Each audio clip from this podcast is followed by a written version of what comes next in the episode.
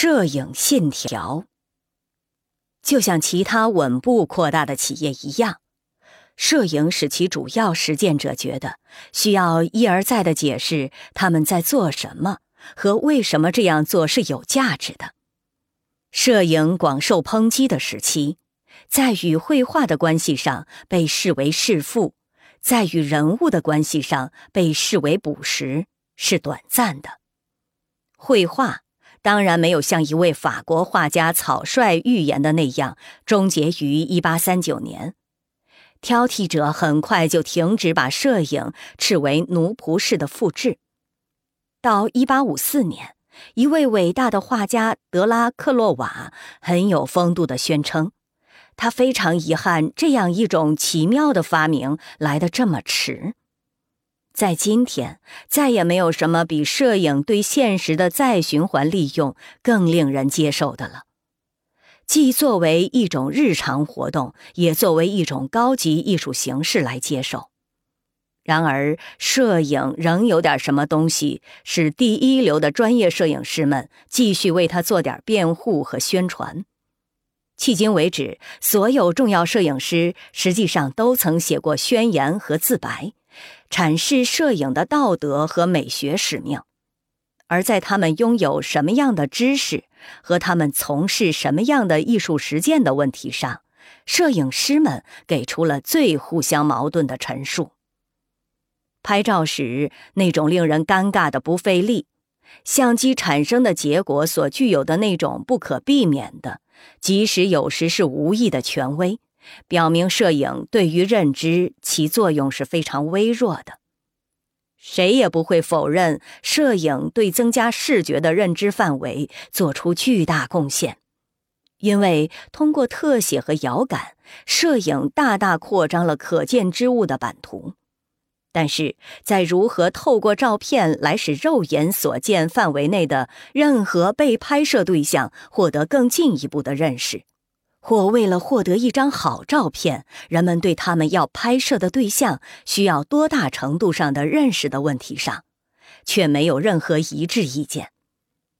对于拍照，有两种截然不同的解释：要么作为一种简易准确的认知活动，一种有意识的理智行为；要么作为一种前理智的直觉的邂逅模式。因此。纳达尔在谈到他那些受推崇的、富于表现力的照片，波德莱尔、多雷、米什莱、雨果、伯辽兹、奈瓦尔、戈蒂埃、乔治桑、德拉克洛瓦和其他著名友人时说：“我最好的肖像照拍的都是我认识最深的人。”埃夫登则表示，他那些出色的肖像照拍的大多数是他第一次见面的人。在本世纪，老一辈的摄影师把摄影说成是一种英雄式的全神贯注的努力，一种苦行式的磨练，一种神秘的接受态度，接受那个要求摄影师穿过未知的云层去了解的世界。麦纳怀特认为。摄影师在创作时，其心态是一片空白；在寻找画面时，摄影师把自己投射到他所见的每样东西上，认同每样东西，以便更深入地认识他们和感受他们。卡蒂埃·布列松把自己比喻成一位学禅的公道手，他必须成为目标，才可以射中他。思考应当在之前和之后，他说，绝不可以在实际拍照时。思想被认为会遮蔽摄影师的意识的透明性，以及会侵害正在被拍摄的东西的自主权。很多严肃的摄影师决心要证明照片可以，而当照片拍得好的时候，总是可以超越照搬现实。遂把摄影变成一种纯理性的悖论。摄影被当成一种没有认知的认知形式，一种制胜世界的方式，而不是正面进攻世界的方式。但是，即使雄心勃勃的摄影师们贬低思维，对理智的怀疑是摄影辩护中一再出现的主题。他们通常仍要断言，需要极其严格的对待这种放纵的直观比。一张照片不是一次意外，而是一个概念。安塞尔·亚当斯坚称，对摄影采取机关枪式的态度，也即拍摄很多副片，以期有一张是好的。会对严肃的结果构成致命打击。有一个普遍的说法，认为要拍摄一张好照片，就必须已看见它，即是说，负片曝光时或曝光前一刻，影像必须已存在于摄影师的心中。他们在替摄影辩护时，通常都拒绝承认一个事实，也即漫无目标的方法。尤其是由某个有经验的人来使用，也可能会产生完全令人满意的结果。但是，尽管他们不愿这样说，大多数摄影师仍然总是理由十足地对幸运的意外怀着近乎迷信的信心。近来，这个秘密已变得可以公开表白了。随着为摄影辩护进入当前的回顾性的阶段。在有关假定要拍出技艺精湛的照片就应具备哪种机警的、有见识的心态的说法上，已愈来愈缺乏自信。摄影师的反制宣言只是艺术中的现代主义思维的老生常谈，但反制宣言为严肃摄影逐渐倾向以怀疑态度审视自身的威力铺设了道路。尽管这种态度也是艺术中的现代主义实践的老生常谈，摄影作为知识已被取代，被摄影作为摄影取代。最有影响力的年轻一代美国摄影师对任何权威性的表现形式做出激烈反应，拒绝任何旨在预先设想影像的野心，认定他们的作品是为了展示事物被拍摄下来时看上去是多么不同。在摄影作为知识的说法衰落之处，摄影作为创造力的说法应运而生，仿佛为了驳斥很多杰出照片是由没有任何严肃或有趣意图的摄影师拍摄的这个事实似的，坚称摄影首先是某种气质聚焦的结果，其次才是相机聚焦的结果。这一说法一直是替摄影辩护的中心主题之一。这个主题在有史以来赞美摄影的最佳文章——保罗·罗森菲尔德《纽约港》一书中关于施蒂格利茨的那一章中，已有非常具说服力的阐述。诚如罗森菲尔德指出的，施蒂格利茨通过非机械性的使用他的机器，证明相机不仅使他有机会表达自己，而且为影像提供了。比人手所能描绘的更广泛和更微妙的景致。同样的，维斯顿一而再地坚称，摄影是自我表达的绝佳机会，远远优于绘画所能给予的。摄影要与绘画竞争，就意味着要把原创性作为评价一位摄影师的作品的重要标准。原创性就是要打下独特、强大的感受力的烙印。最令人兴奋的是以新的方式讲点什么的照片。哈里·加拉汉写道：“不是为不同而不同，而是由于个体是不同的，而个体表达他自己。”对于安塞尔·亚当斯来说，一张伟大的照片必须在最深刻的意义上完整的表达我们对正在拍摄的东西的感受。因此，也是真实的表达我们对整体生命的感受。显而易见，在被视作真实的表达的摄影与被视作忠实的记录的摄影之间存在着差别，这是较普遍的看法。尽管关于摄影的使命的大多数描述都是试图掩盖这一差别。但是这一差别隐含于摄影师们用来强调他们做什么时所使用的鲜明的两极化措辞中，就像各种追求自我表达的现代形式所普遍采用的那样，摄影重拾自我与世界这两种激烈相反的传统样式。摄影被视作个体化的我，那个在势不可挡的世界里迷失方向的无家的私人的自我的一种尖锐的宣誓。通过快速把现实编纂成视觉选集来掌握现实，或者被视作在这世界。仍然被当作势不可挡的陌生的世界来体验，寻找一个位置的手段。而要做到这点，就要以超脱的态度对待世界，省掉自我的种种干涉性的傲慢的所求。但是，在替摄影作为一种优越的自我表达手段辩护，与把摄影作为一种使自我服务于现实的优越方法加以赞美之间。差别并不像表面上可能有的那么大，两者都预先假定摄影提供了一个独特的显露系统，预先假设它向我们展示我们以前从未见过的现实。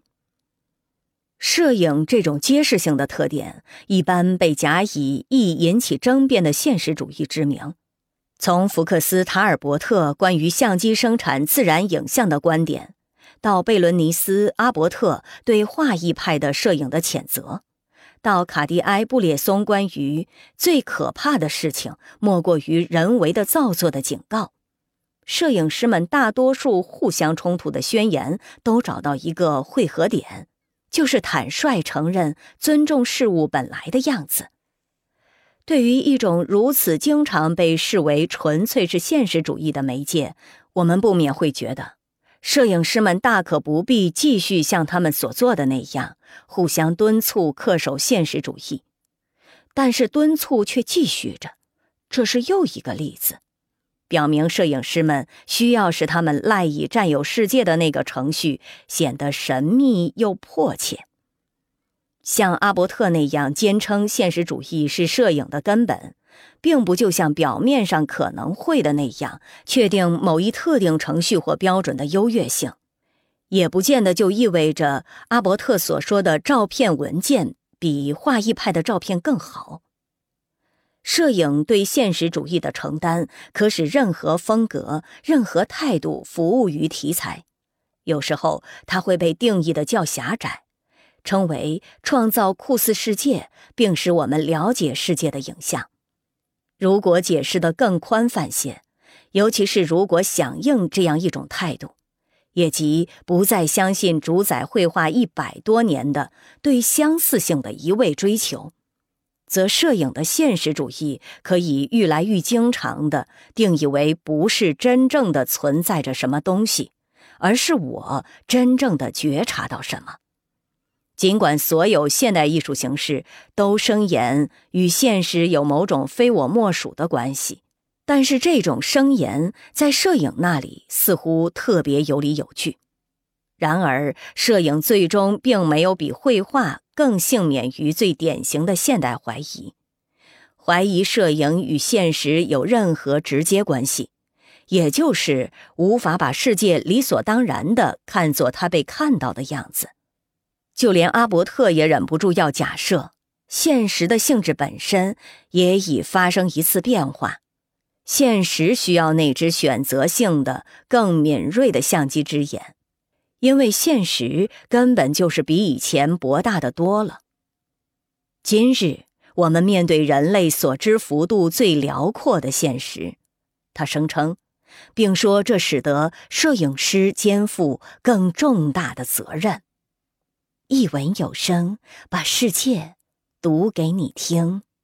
摄影的现实主义方案所暗示的，实际上是相信现实是隐蔽的，而既然是隐蔽的，就需要揭开。无论相机记录什么，都是显露，不管它是难以觉察的一闪即逝的动作的部分，或一种肉眼看不到的秩序。或一种莫霍伊纳吉所说强化的现实，或仅仅是那种简化的观看方式。施蒂格利茨所描述的耐心等待均衡时刻，是假设现实在根本上是隐蔽的，这与罗伯特·弗兰克如出一辙。后者等待那个启迪性的均衡时刻，以便在他所称的中间时刻出其不意地捕捉现实。仅仅展示某种东西或任何东西，在摄影看来就是展示它是隐蔽的。但摄影师无需以异国情调的或特别瞩目的题材来强调这种神秘。当多罗西亚·兰格敦促同行把注意力集中于熟悉的事物时，是含有这样一种理解的，也即熟悉的事物在经过相机的敏感处理之后，将因此而变得神秘。摄影对现实主义的承担，并不是使摄影局限于某些题材，把这些题材视作比其他东西更为真实。而是凸显形式主义者对每一件艺术作品都具有的特点的理解。现实，用维克托·什科夫斯基的话来说，就是去除熟悉。一个迫切的要求，是要求对所有题材采取一种侵略性的态度。摄影师们装备好他们的机器，要对现实发动进攻。现实被视作拒不服从的、不真实的。其可获得是欺骗性的。照片在我看来拥有一种人物自己所没有的现实。埃夫登声称：“我是透过照片认识他们的。”宣称摄影必须是现实主义的，并不意味着影像与现实之间的鸿沟不会拉得更宽。这是因为由照片提供的那种神秘的获得的知识，还有现实感的加强，假定了与现实有一种预先的疏远，或对现实有一种预先的贬低。诚如摄影师们所描述的，拍照既是占有客观世界的一种无限度的技术，又是那个单一的自我的一种不可避免的唯我论的表达。照片描绘各种现实，这些现实尽管已存在，却只有相机可以揭示它们。照片还描绘一种个人气质，这气质通过相机对现实的裁切而发现自己。对莫霍伊纳吉来说，摄影的天赋在于他有能力创造一幅客观的肖像。拍摄个体时，做到拍摄出来的结果不受主观意图妨碍。对兰格来说，每一张别人的照片都是摄影师的一幅自画像，就像对主张透过相机来发现自我的麦纳怀特来说，风景照片实际上是内心风景。这两种理想是对立的。只要摄影仍是或应该是表现世界的，摄影师便微不足道；但只要摄影是坚韧不拔的探求主观性的工具，则摄影师就是一切。莫霍伊纳吉要求摄影师泯灭自我，源自他对摄影的教化作用的欣赏。他保存并提高我们的观察力，它给我们的视力带来一种心理转变。在发表于一九三六年的一篇文章中，他说：“摄影创造或扩大八种显著不同的观看：抽象的、精确的、快速的、缓慢的、强化的、有穿透力的、同步的和扭曲的。但泯灭自我也是某些截然不同的反科学的摄影态度背后的要求，例如罗伯特·弗兰克在其自白中所表达的。”有一样东西是摄影必须包含的，也即瞬息间的人性。两种观点都把摄影师设想为某个理想的观察者。对于莫霍伊纳吉来说，是以一位研究者的冷漠来观看；对弗兰克来说，是无非是像透过街头上一个男人的眼睛来观看。摄影师作为理想的观察者的任何观点。无论是冷淡的莫霍伊纳吉，或友善的弗兰克的一个诱惑力，是他隐含否认摄影是任何程度上的侵略性行为。这样来描述摄影，会使大多数专业摄影师处于极端的手势。卡迪埃、布列松和埃夫登是敢于诚实的，尽管遗憾的谈论摄影师的活动包含剥削性的少数摄影师中的两位。通常，摄影师都感到有责任申明摄影的清白，宣称捕食性态度是与好照片不相容的，并希望用更多肯定之词传达他们的观点。这类冗词的较为令人难忘的例子之一是安塞尔·亚当斯把相机形容为爱和启示的工具。亚当斯还促请我们不要再说我们拍照片。而说我们做照片。施蒂格利茨为他二十世纪二十年代末拍摄的云的照片所起的名字“对等”，即是说那是他内心感受的表白，则是另一个例子，也是更严肃的例子，表明摄影师长期努力要给摄影染上慈善色彩，以及减少其捕食性的含义。有才能的摄影师们所做的，当然不能描述为仅仅是捕食性的，或仅仅是以及根本上是慈善的。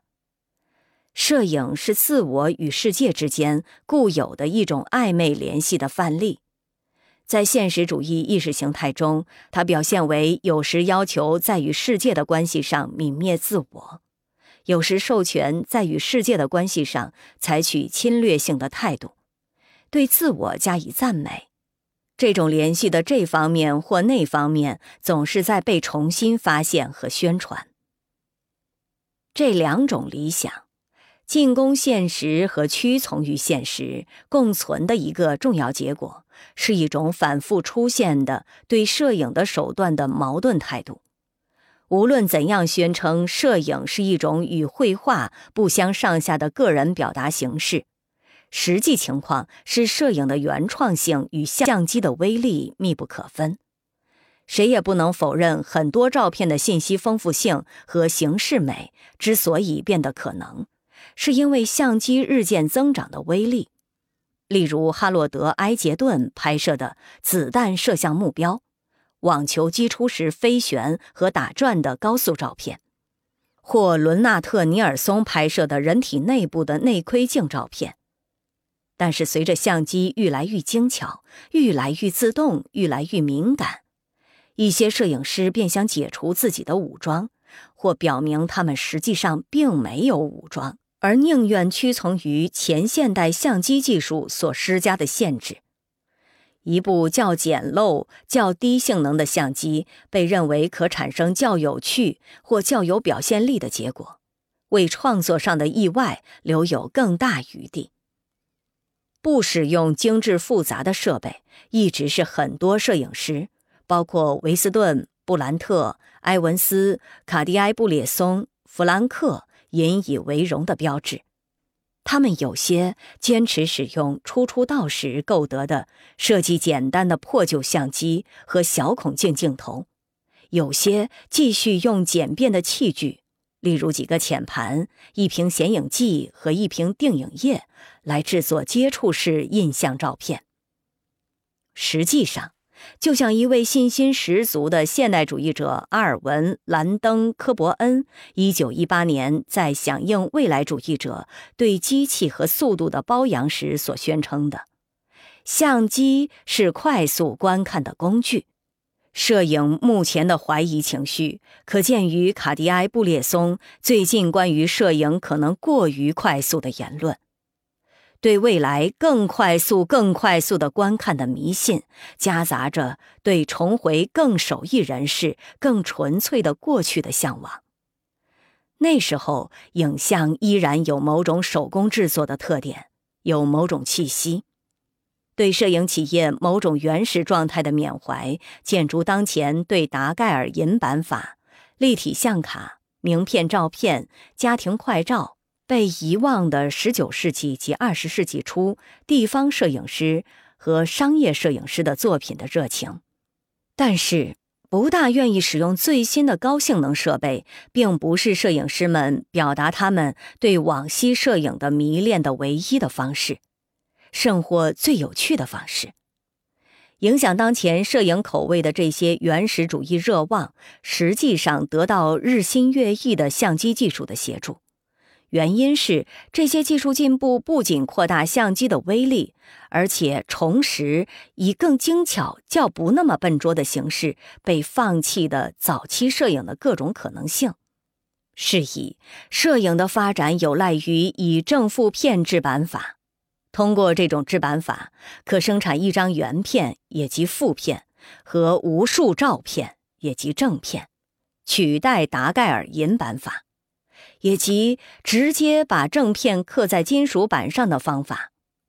虽然达盖尔获政府资助，在一八三九年宣布时引起广泛注意的银版法，也像福克斯塔尔伯特的正负片制版法一样，是在十八世纪三十年代发明的，但却是达盖尔的银版法成为第一种获得普遍使用的照相制版法。但现在。相机可以说是掉过头来对准自己了。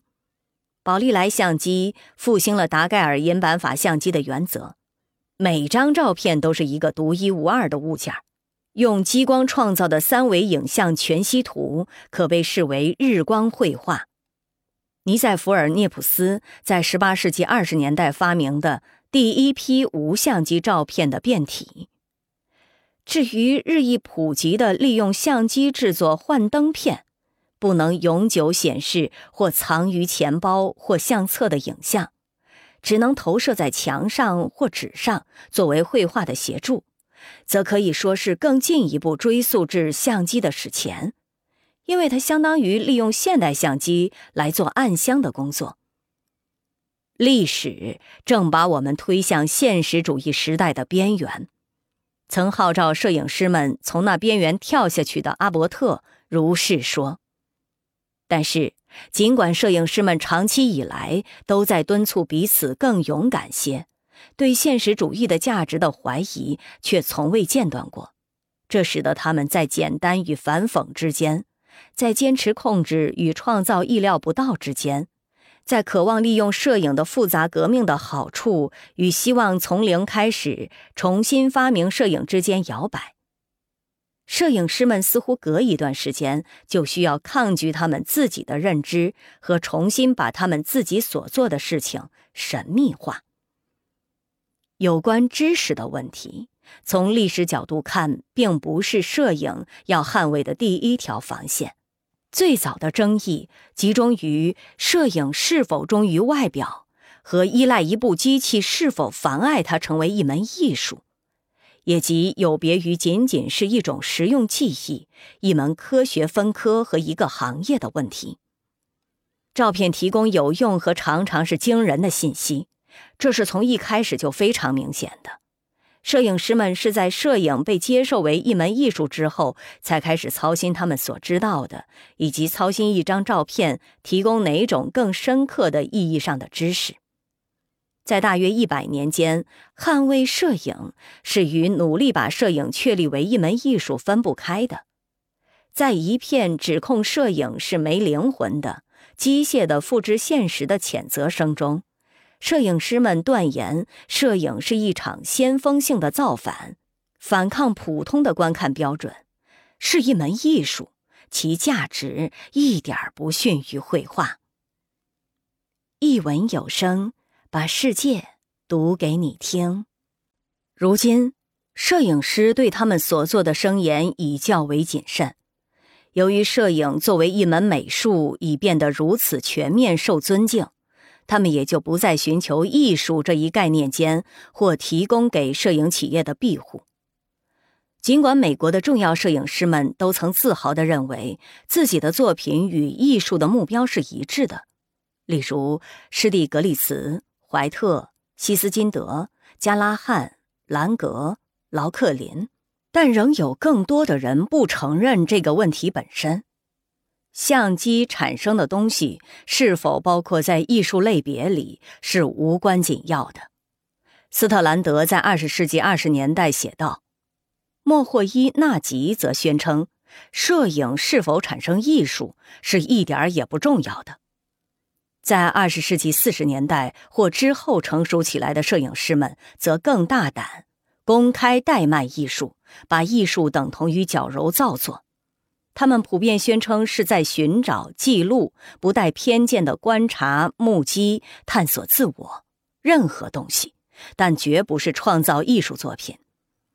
最初是摄影对现实主义的承担，使他长期与艺术处于一种模棱两可的关系。现在，摄影是艺术的现代主义遗产，现代主义的胜利强加给艺术这样的观念，以及愈好的艺术就愈是颠覆传统艺术目标，而重要摄影师们再也不想辩论摄影是不是一门美术。除了声称他们的作品与艺术无关这一事实，表明他们把这一艺术观念视作理所当然，已到了什么程度？现代主义口味欢迎摄影这种不装模作样的活动，几乎是不由自主的被当作高级艺术来消费的活动。即使是在十九世纪。在如此明显的需要替摄影作为一门美术辩护的时候，其防线也远远谈不上稳定。茱莉亚·玛格丽特·卡梅伦声称，摄影有资格成为一门艺术，因为摄影像绘画一样寻求美。接着，亨利·皮奇·鲁滨逊以王尔德式的口气宣称，摄影是一门艺术，因为它能撒谎。在二十世纪初。阿尔文·兰登·科伯恩称赞摄影是最现代的艺术，因为它是一种快速、不带个人感情的观看方式。维斯顿则称赞摄影是个人视觉创造的新手段。最近数十年来，这一艺术观念已因被当作论战工具而消耗殆尽了。事实上，摄影作为一种艺术形式获得的巨大威望，有颇大部分是来自他明显对他作为一门艺术的矛盾态度。现在，摄影师们否认他们是在创造艺术作品，恰恰是因为他们觉得他们所做的比艺术还好。他们的否认，与其说是告诉我们摄影是不是一门艺术。不如说是告诉我们，任何一个艺术观念都将遭受怎样的蹂躏。尽管当代摄影师们努力要驱走艺术的幽灵，但仍有东西徘徊不去。例如，当专业摄影师们拒绝让他们的照片印在书籍或杂志某页的边缘时，他们无形中是在效仿继承自另一门艺术的榜样。绘画作品是放置在框里的。因此，照片也应框在白色空间里。另一个例子，很多摄影师继续偏好黑白影像，因为黑白被认为比彩色较得体、较稳重，或者说较不那么窥隐痞、较不那么滥情或粗糙的像生活。但是，这种偏好的真正基础，再次是暗暗与绘画比较。卡蒂埃·布列松在其1952年的摄影集《决定性的时刻》的序言中，以技术限制为理由，为其不愿使用颜色辩护。彩色胶卷速度慢，降低焦深。但是，随着过去二十年间彩色胶卷技术的猛飞突进，摄影师已有可能做出他想要的任何细微色调和高清晰度。因此，卡蒂埃·布列松不得不改变说法。如今，他建议摄影师把放弃彩色作为一个原则。在卡蒂埃·布列松身上反映出那个历久不衰的神话，也即在相机发明之后，在摄影与绘画之间存在着领土划分。而在他看来，彩色属于绘画。他责令摄影师们抵制诱惑，维持他们的原则。那些依然参与定义摄影作为一门艺术的人，总是试图固守一定的阵地，但固守阵地是不可能的。任何旨在把摄影限制在某些题材和某些技术的企图，不管被证明是多么有成效，都注定要受挑战和崩溃，因为摄影的本质是，它是一种混杂的观看形式。并且在有才能者的手中是一种绝无差错的创造媒介，一如约翰·沙尔科夫斯基所言：“一位技术熟练的摄影师可以把任何东西都拍得很好。”因此才有摄影与艺术的长期吵架。艺术直到最近都是一种要么带判断，要么净化的观看方式的结果，也是一种由某些标准所支配的创造媒介。这些标准使真正成就的产生难乎其难。难怪摄影师们都不大愿意放弃一个企图，也即想把什么才是一张好照片的定义收得很窄。摄影史穿插着一系列二元性的争议。例如，正常的照片与修改的照片，画意派摄影与纪实摄影，每个争议都是关于摄影与艺术的关系的辩论的一种不同形式。摄影可以多接近艺术，又同时保留摄影获取无限视觉力量的权利。最近，宣称所有争议都已过时的说法变得十分普遍，而所谓过时，则暗示辩论已尘埃落定。但是，替摄影作为艺术辩护是不大可能完全平息的。只要摄影依然不仅是一种贪婪的观看方式，而且是一种需要宣称自己是特别和不同的观看方式，摄影师就会继续在声誉受损但依然威名显赫的艺术领地里寻求庇护，哪怕只是暗暗的。那些以为自己是在通过拍照来摆脱常见于绘画中的艺术之虚伪的摄影师，令我们想起抽象表现主义画家。这些抽象表现主义画家想象自己是在通过绘画的行为，即是说，通过把画布当做一个行动场所，而不是一个物件来摆脱艺术，或大写的艺术。摄影在最近获得的威望。大部分是在摄影的声言与较晚近的绘画和雕塑的声言的河流的基础上建立起来的。二十世纪七十年代对摄影的看似永不满足的胃口，所表达的不只是对发现和探索一种相对受忽略的艺术形式的快乐，他的热情主要源自那种想重申对抽象艺术的不屑的强烈愿望。而这种不屑是二十世纪六十年代波普艺术口味的信息之一。照片愈来愈受注意，这对厌倦于或急于回避抽象艺术所要求的精神重负的感受力来说，不啻是大大松了一口气。经典现代主义绘画预先假定要有高度发达的观看技能，以及熟悉其他艺术和熟悉艺术史的某些概念。摄影像波普艺术一样，重新向观众保证艺术不难，保证艺术似乎更多是关于其表现对象，而不是关于艺术的。摄影是现代主义品味的波普版的最成功载体，尤其是摄影热衷于批驳过去的高级文化，聚焦于碎屑、垃圾、奇形怪状的东西，不排除任何事物。煞费苦心讨好粗卑，对庸俗情有独钟，善于把前卫抱负与商业主义的奖赏调和起来，以伪激进的优越屈尊的派头，把艺术看作是反动的、精英的、势利的、不真诚的、人工的、脱离日常生活之广大真理的，把艺术变成文化记录。与此同时，摄影已逐渐滋生了经典现代主义艺术的所有焦虑和自觉性。很多专业摄影师现在担心，这种平民主义策略已去得太远，担心公众会忘记摄影毕竟是一项高贵显赫的活动，简言之，一门艺术。因为现代主义者对制作艺术的推广，永远包含一道伏笔。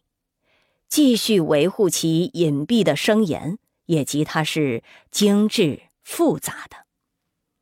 绝非巧合的是，当摄影师们停止讨论摄影是不是一门艺术的时候，也正是摄影被公众誉为一门艺术和摄影大量进入博物馆的时候。博物馆接纳摄影为艺术。是现代主义品味为了一个尚未完全确立的艺术定义而发动的一场百年战争的决定性胜利。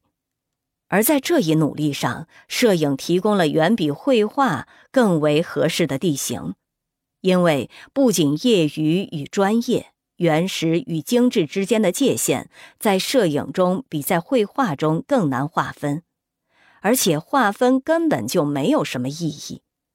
制作的摄影或商业摄影，或仅仅是实用摄影。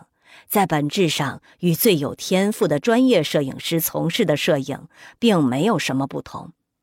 有些由无名业余爱好者拍摄的照片，其有趣、其形式上的复杂、其对摄影的独特力量的表现，并不逊于施蒂格利茨或埃文斯的照片。有一种假设，认为所有不同类型的摄影形成了一个持续而互相依存的传统。这一构成当代摄影口味的基础，并授权让这口味无限的扩张的假设，曾一度令人惊诧，如今却似乎是明显不过的。这个假设是到了摄影受博物馆馆长和历史学家青睐，并常常在博物馆和画廊展览的时候，才变得貌似可信的。摄影在博物馆的崛起，并非奖励某一特殊风格。而是把摄影当作众多并存的意图和风格来展示，这些意图和风格无论多么不同，都没有被以任何方式看成是矛盾的。然而，尽管这种操作在公众中赢得巨大成功，但专业摄影师的反应却是毁誉参半的。即使他们欢迎摄影获得的新合法性。但是，当最有抱负的影像与其他所有种类的影像，包括新闻摄影、科学摄影和家庭快照，被直接相提并论时，他们之中很多人便感到受威胁，并指摘说这样做是把摄影贬为某种琐碎粗俗的东西，仅仅是一门技艺而已。把实用性的照片、有实际用途的照片、商业任务照片或纪念照片。带入摄影成就的主流的真正问题，不是贬低被视为一门美术的摄影，而是这样做违背大多数照片的本质。在使用相机的大多数情况下，照片那制作的或描述性的功能是至关重要的。但是，当它们被放置在新环境，例如博物馆或画廊中观看，照片便不再像原来那样。以直接或原始的方式观摄被拍摄对象，而变成了探讨摄影的可能性的习作。博物馆接纳摄影，使摄影本身变得似乎有问题，而这原本是只有极少数具有自觉性的摄影师才会有的经验。他们的作品恰恰包含质疑相机是否有能力捕捉现实。博物馆兼收并蓄的收藏，增强了包括最直截了当的描述性照片在内的所有照片的任意性和主观性。展览照片已成为博物馆活动的特色，就像举办画家的个展。但摄影师不同于画家，摄影师的作用在大多数严肃摄影中是隐性的。且在所有普通用途中，实际上是无关紧要的。只要我们关心被拍摄对象，我们就期望摄影师的存在必须极其谨慎。因此，新闻摄影成功的关键在于区分一位优秀摄影师与另一位优秀摄影师是困难的，除非他或他已垄断了某个被拍摄对象。这些照片具有他们作为世界的影像或复制品的力量。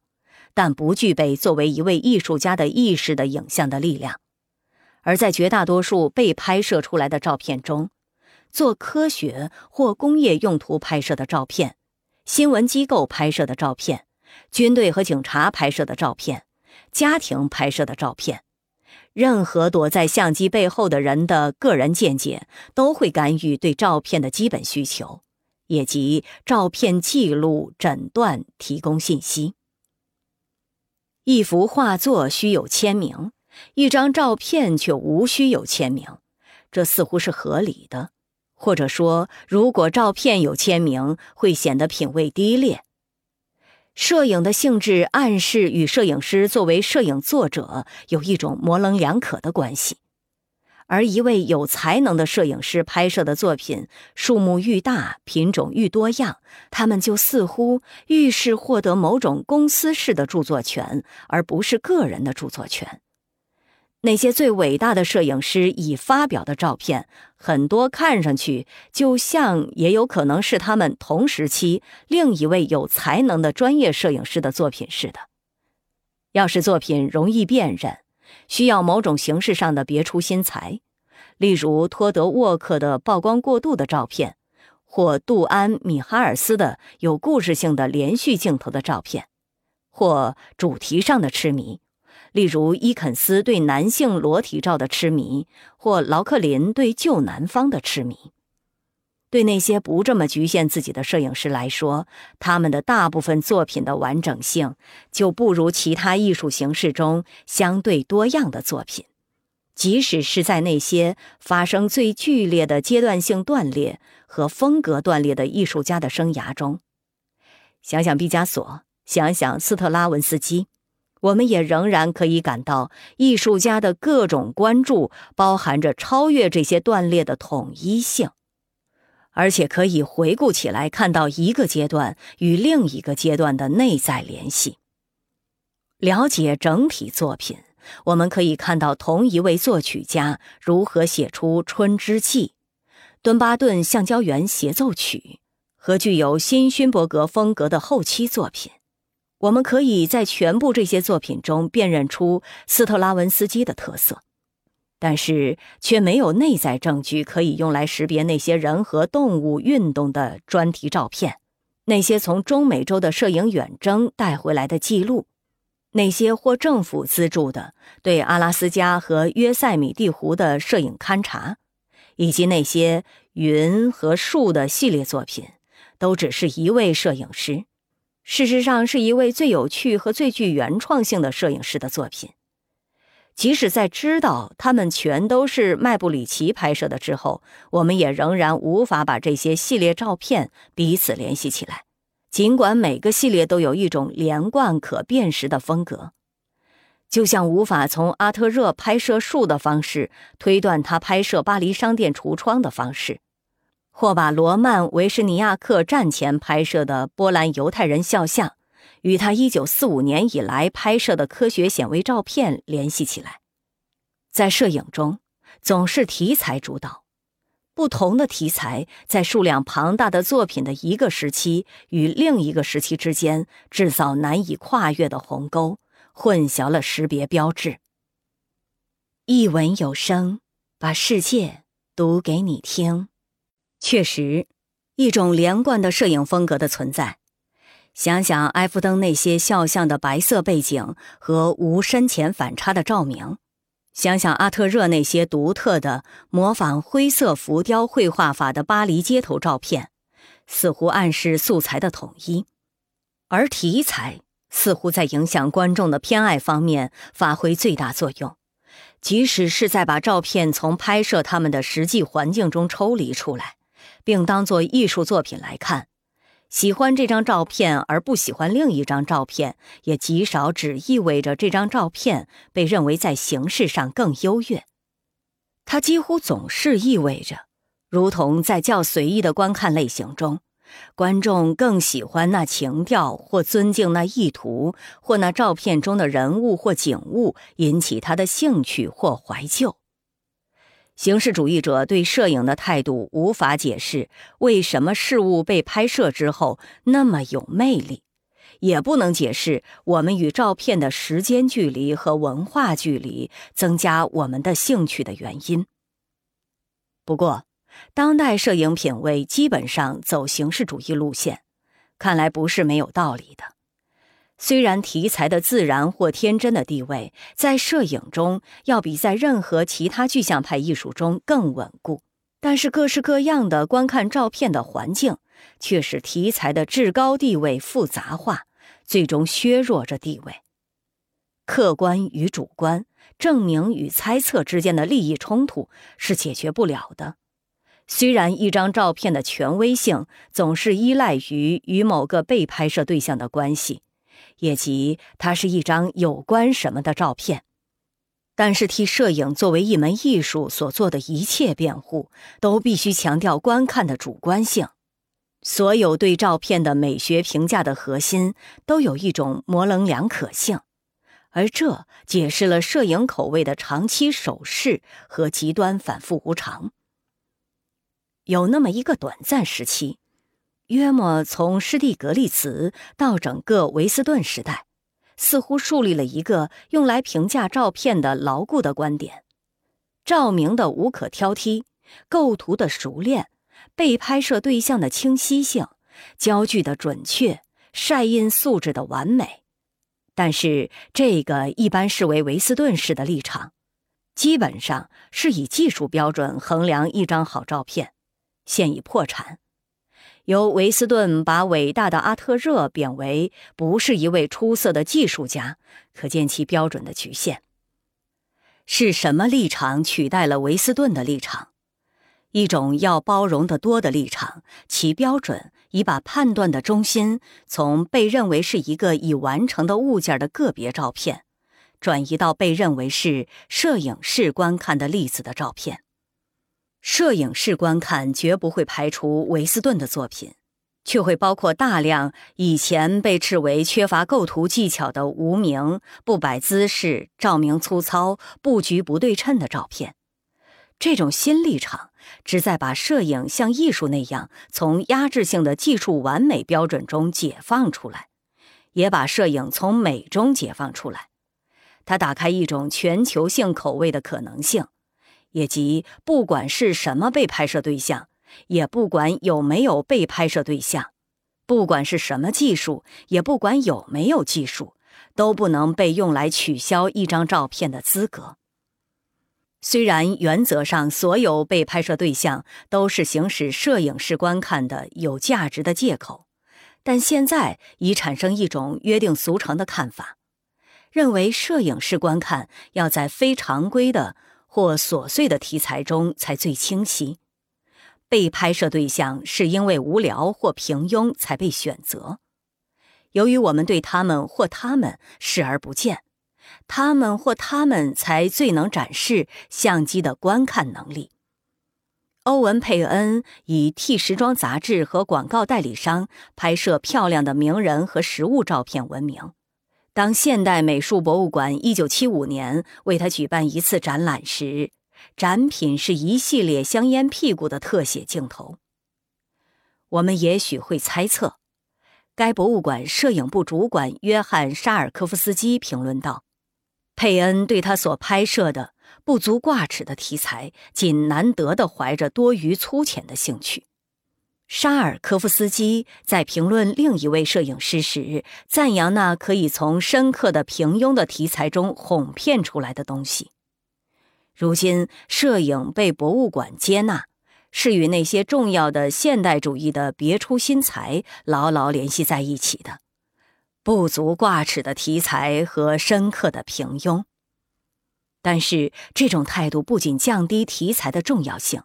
而且使照片松脱与个别摄影师的联系。摄影室观看远非博物馆举办的很多摄影师个展和回顾展所详尽无疑的显示的。要取得艺术的合法性，摄影就必须建立摄影师作为摄影作者的概念，以及同一摄影师的所有照片构成整体作品的概念。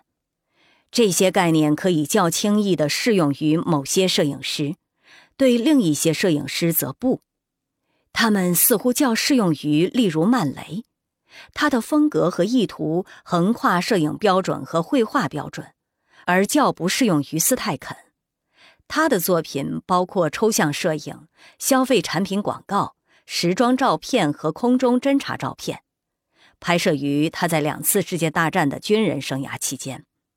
但是如果标准是摄影室观看，则一张照片作为个人整体作品的一部分来看时，其获得的意义就不是特别明显。这种标准反而有必要偏重于任何一张照片与其他摄影师的作品并置时获得的新意义。在理想的选集中，不管是在博物馆墙上，或摄影集里。这类选集是为了培养一般的摄影品味，教导人们理解一种使一切题材都有同等价值的观看形式。当沙尔科夫斯基把汽油站、空荡荡的客厅和其他荒凉的题材形容为服务于摄影师的想象力的抽样事实的图示时，他真正的意思是说，这些题材是相机理想的拍摄对象。表面上形式主义的、中立的摄影师观看标准，实际上对题材和风格做出强烈判断，对制作或随意性的十九世纪照片的再评价，尤其是对那些被当成是虚心记录的照片的再评价。有一部分是由于他们的锐聚焦风格，这是教学上对画意派的柔焦的纠正，柔焦。从卡梅伦至施蒂格利茨，都一直与摄影宣称自己是一门艺术联系起来。然而，摄影师观看的标准并不暗示着一种对锐聚焦的坚定不移的承诺。一旦严肃摄影被认为已摆脱与艺术和与矫揉造作的陈旧关系。摄影师观看也完全可以迁就对画意派摄影、抽象派摄影、高贵主题的品味，而不是迎合香烟屁股、汽油站和背影。一般用来评价摄影的语言极其有限，有时候是依附绘画词汇、构图、光线诸如此类；更常见的情况是存在于各种最含糊的判断。例如称赞照片时，说它们微妙或有趣，或强烈，或复杂，或简单，或人们最爱用的看似简单。语言贫乏的理由并非偶然，也即丰富的摄影批评传统的缺席。这是每当摄影被视为一门艺术时，摄影本身便会显露的固有问题。摄影提倡的想象力的步骤和对品味的诉求，都与绘画提倡的，至少与绘画传统上认为的大不相同。实际上，一张好照片与一张坏照片之间的差别，不同于一幅好画与一幅坏画之间的差别。为绘画而制定的美学评价的标准，有赖于真品，还有赝品的标准和技艺的标准。这些标准对摄影来说，要么过于放纵，要么根本不存在。另外，绘画鉴赏的任务始终如一的假设，一幅画不但与某位画家的整体作品及其完整性，而且与流派和影像材料传统都有着有机的关系。但在摄影中，某位摄影师庞大的整体作品不一定要有某种内在的风格连贯性。一位摄影师与摄影流派的关系，则是一件要表面化的多的事。绘画和摄影共享的一个评价标准是创新性。画作和照片常常是因为他们在视觉语言中施加形式上的新方案或新转变而受到重视。绘画和摄影可以共享的另一个标准是在场的质量。而在场的质量被瓦尔特·本雅明认为是艺术作品的决定性特点。本雅明认为，一张照片既然是机器复制的物件，就不可能是真正的在场。不过，我们可以争辩说，现实对摄影的品味起决定作用的形式，也即摄影在博物馆和画廊的展览，以披露照片确实具有某种真品性。再者，虽然没有任何一张照片具有绘画意义上的原件，但在可被称作原件的照片，根据拍摄当时也即与摄影的技术演化的同一时刻的原负片印出的照片，与同一照片的派生品之间存在着巨大的质的差别。大多数人所知道的著名照片，在书籍、报纸、杂志和诸如此类中，实际上是照片的照片。往往要在博物馆或画廊才能看到的原件所提供的视觉乐趣是不能复制的。本雅明说，机械复制的结果是把原件的复制本放置在原件本身遥不可及的环境中，但是，从譬如乔托一幅画在博物馆陈列的环境中，仍然可以说拥有某种气息的角度看，它也脱离其原件的背景，并且像照片一样在半途中与观者相会。以最严格意义上的本雅明关于气息的概念而论，他并没有在半途中与观者相会。从这个角度看，则阿特热一张印在他所使用的、如今已无法获得的相纸上的照片，亦可以说拥有某种气息。一张照片可能拥有的气息与一幅画作的气息之间的真正差别，在于。与时间的不同关系，时间的蹂躏往往不利于画作，但照片的一部分固有的趣味，以及照片的美学价值的大部分来源，恰恰是时间给他们带来的改变，他们逃避他们的创造者的意图的方式。只要够旧，很多照片便获得某种气息。彩色照片不像黑白照片那样变旧这一事实，也许可部分的解释为什么直到最近，彩色在严肃摄影品味中只占据边缘地位。彩色那种冰冷冷的亲密性，似乎使照片无法褪色，因为与画作或诗作不会仅仅由于更古老而变得更好、更有吸引力不同。照片若是够旧，就都会变得有趣和动人。不存在坏照片，这说法不完全错，只存在不那么有趣、不那么重要、不那么神秘的照片。或博物馆接纳的摄影，无非是加快了时间必然会带来的那个进程，使所有作品变得有价值。博物馆在当代摄影品味的形成中扮演的角色不可低估。博物馆与其说是仲裁照片的好坏，不如说是为观看所有照片提供了新条件。这个程序表面上似乎是创造评价标准，实际上是废除评价标准。不能说博物馆像为往昔的绘画那样，为往昔的摄影作品创造了一批稳固的正点。即使在博物馆表面上似乎在支持某一种摄影品味的时候，它也是在损害规范化的品味这一理念。博物馆的作用是证明不存在一成不变的评价标准，证明不存在作品的正点传统。在博物馆的关注下，正点传统这一理念暴露无遗，也即它是多余的。使摄影的伟大传统永远处于流动之中，不断处于改组之中的，并非摄影是一门新艺术，因而有点不稳固。这是摄影品味的组成部分。在摄影中，接二连三的再发现，比在任何其他艺术中都要多。T.S. 艾略特曾给品味的规律做了明确的公式化表述。也即每个重要的新作品必然改变我们对过去的传统的看法。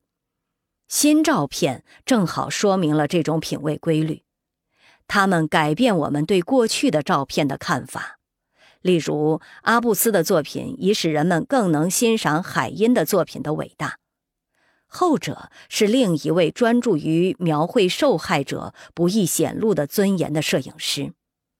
但是，当代摄影品味的种种摇摆不定，并非只是反映出这类连贯性和连续性的再评价进程，也即相似性强化相似性。这种摇摆不定更普遍地表达的是对立的风格和主题的互补性和同等价值。一文有声，把世界读给你听。数十年来。美国摄影一直被一种反对维斯顿主义的反应所主宰，也即反对沉思式摄影。这种摄影被认为是对世界进行独立视觉探索，而没有明显的社会迫切性。维斯顿的照片的技术精湛，怀特和希斯金德的精心计算的美，弗雷德里克·萨默的诗意建构，卡蒂埃·布列松胸有成竹的反讽。所有这些都受到这样一种摄影的挑战，也即一种至少从规划性的角度看，更执着、更直接的摄影，一种犹豫的甚至粗笨的摄影。但摄影的品味并不是如此直线的，在没有削弱目前对非正规摄影的承担和对作为社会纪实的摄影的承担的情况下，一次可辨识的维斯顿主义的复兴现正在形成中。因为随着时间消逝够了，维斯顿的作品看上去已不再不受时间限制。因为随着摄影口味所尊奉的制桌被定义的愈来愈宽泛，维斯顿的作品看上去也不免制桌。最后，没有任何理由可以把任何摄影师排斥在正点之外。眼下，一些长期遭鄙视的来自另一个年代的画意派摄影师正小规模的复活，例如奥斯卡·古斯塔夫·赖兰德。亨利·皮奇、鲁滨逊和罗伯特·德马西，由于摄影把整个世界作为其表现对象，因此任何一种品味都有其立足之地。文学品味确实会排斥诗歌中的现代主义运动的成功，提升了多恩的地位，而贬低了德莱顿。文学上你可以兼收并蓄至某个程度，但你不可能什么都喜欢。在摄影上，兼收并蓄是可以无止境的。十九世纪七十年代那批关于或伦敦一家叫做巴纳多医生养育院的机构收容的一群弃儿的作为记录而拍摄的简单照片，其感人不逊于戴维·奥塔维乌斯希尔在十九世纪四十年代作为艺术而拍摄的苏格兰名人的复杂照片。维斯顿的经典是现代风格的洁净外表，并未被譬如说本诺·弗里德曼近期恢复画意派的模糊感的纯真照片所驳倒。这不是要否认每位观众都会更喜欢某些摄影师的作品，而较不喜欢另一些摄影师的作品。例如，今天大多数有经验的观众都喜欢阿特热多于喜欢维斯顿。而是意味着，就摄影的本质而言，我们实际上无需刻意去选择；还意味着，这类喜好大多数只是反应式的。摄影的品味倾向于，也许还必然是全球性的、兼收并蓄的、放任的。这意味着，归根结底，必须否认好品味与坏品味之间的差别。摄影争辩家们旨在树立正点的种种企图，令人觉得单纯或无知，正在于此。因为所有摄影争议都总有点虚假，而博物馆的青睐，则在使这种虚假变得清晰的过程中发挥重要作用。博物馆把所有的摄影流派提高至同一水平。事实上，奢谈流派没有多少意义。在绘画史上，各种运动都有一种真实的生命和功用。画家若被置于他们所属的流派或运动中考察，往往会更容易被理解。但摄影史上的运动是短暂和偶然的，有时候只是敷衍而已。且任何一流摄影师都不会因为是某一团体的成员而更容易被理解。想想施蒂格利茨与摄影分离派，维斯顿与 F 六四小组，伦格尔帕奇与新客观主义，沃尔克埃文斯与农场安全管理局计划，卡蒂埃布列松与马格南图片社。把摄影师归入各种流派或运动，似乎是某种误解。这误解再次是建立在摄影与绘画之间那抑制不住。但无一例外的误导的类比的基础上的，博物馆在摄影品味的性质的形成和澄清中所发挥的主要作用，似乎标志着一个新阶段。从此，摄影再也不能走回头路。伴随着博物馆对深刻的平庸怀着倾向性的尊敬而来的是博物馆散播的一种历史观。一种无可阻挡的推广整个摄影史的历史观，难怪摄影批评家和摄影师似乎都焦虑不安。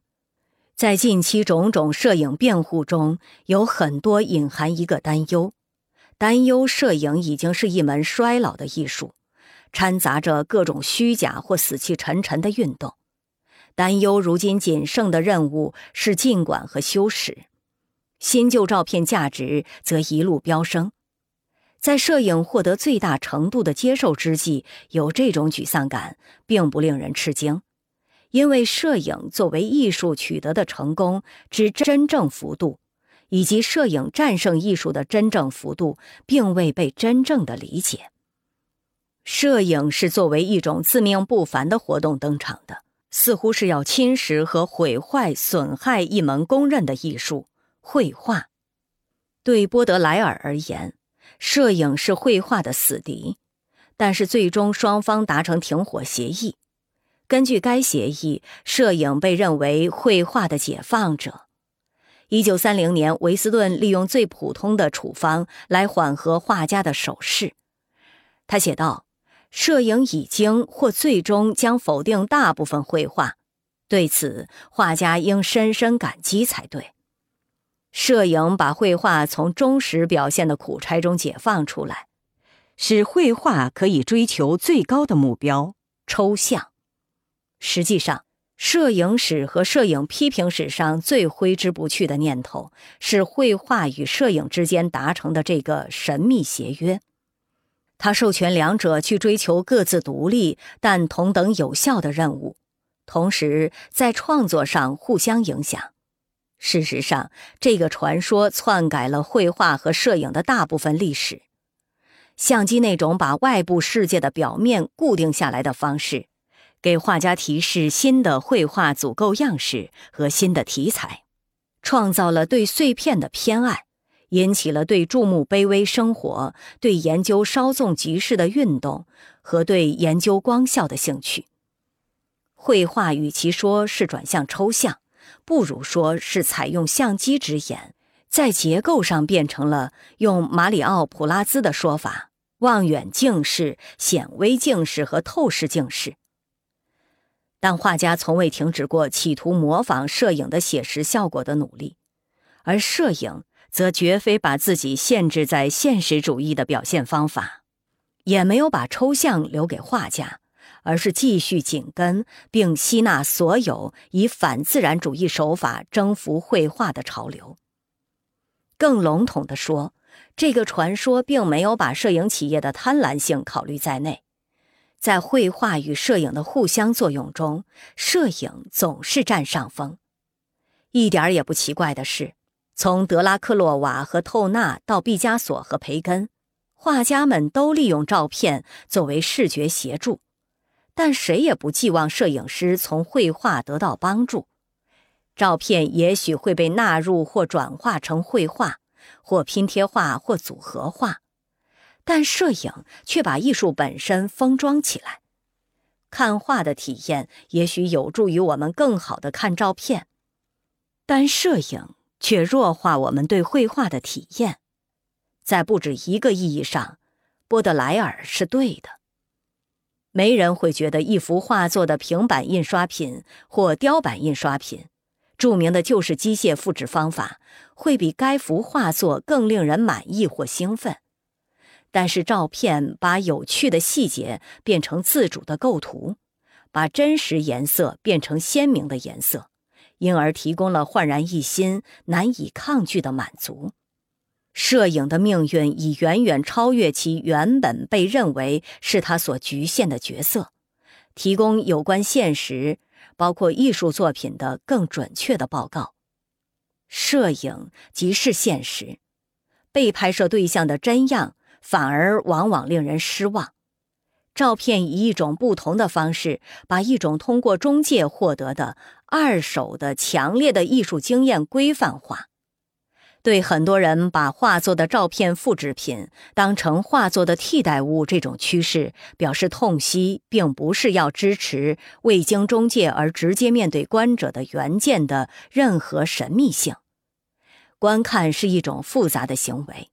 任何伟大的画作都必须有一定形式的准备和指示，才能传达其价值和品质。此外，在看到了一幅艺术作品的摄影复制品之后，看原作感到困难的人，通常都是本来就不会在原作中看出什么意义的人。由于大多数艺术作品，包括照片，现在都是通过摄影复制品而为人所知晓，因此，摄影以及源自摄影模式的艺术活动和源自摄影品味的品味习惯，已决定性的改变了传统美术和传统的品味标准，包括艺术作品这一概念本身。艺术作品愈来愈少依靠本身作为一个独特的物件。一个由某位艺术家创造的原件。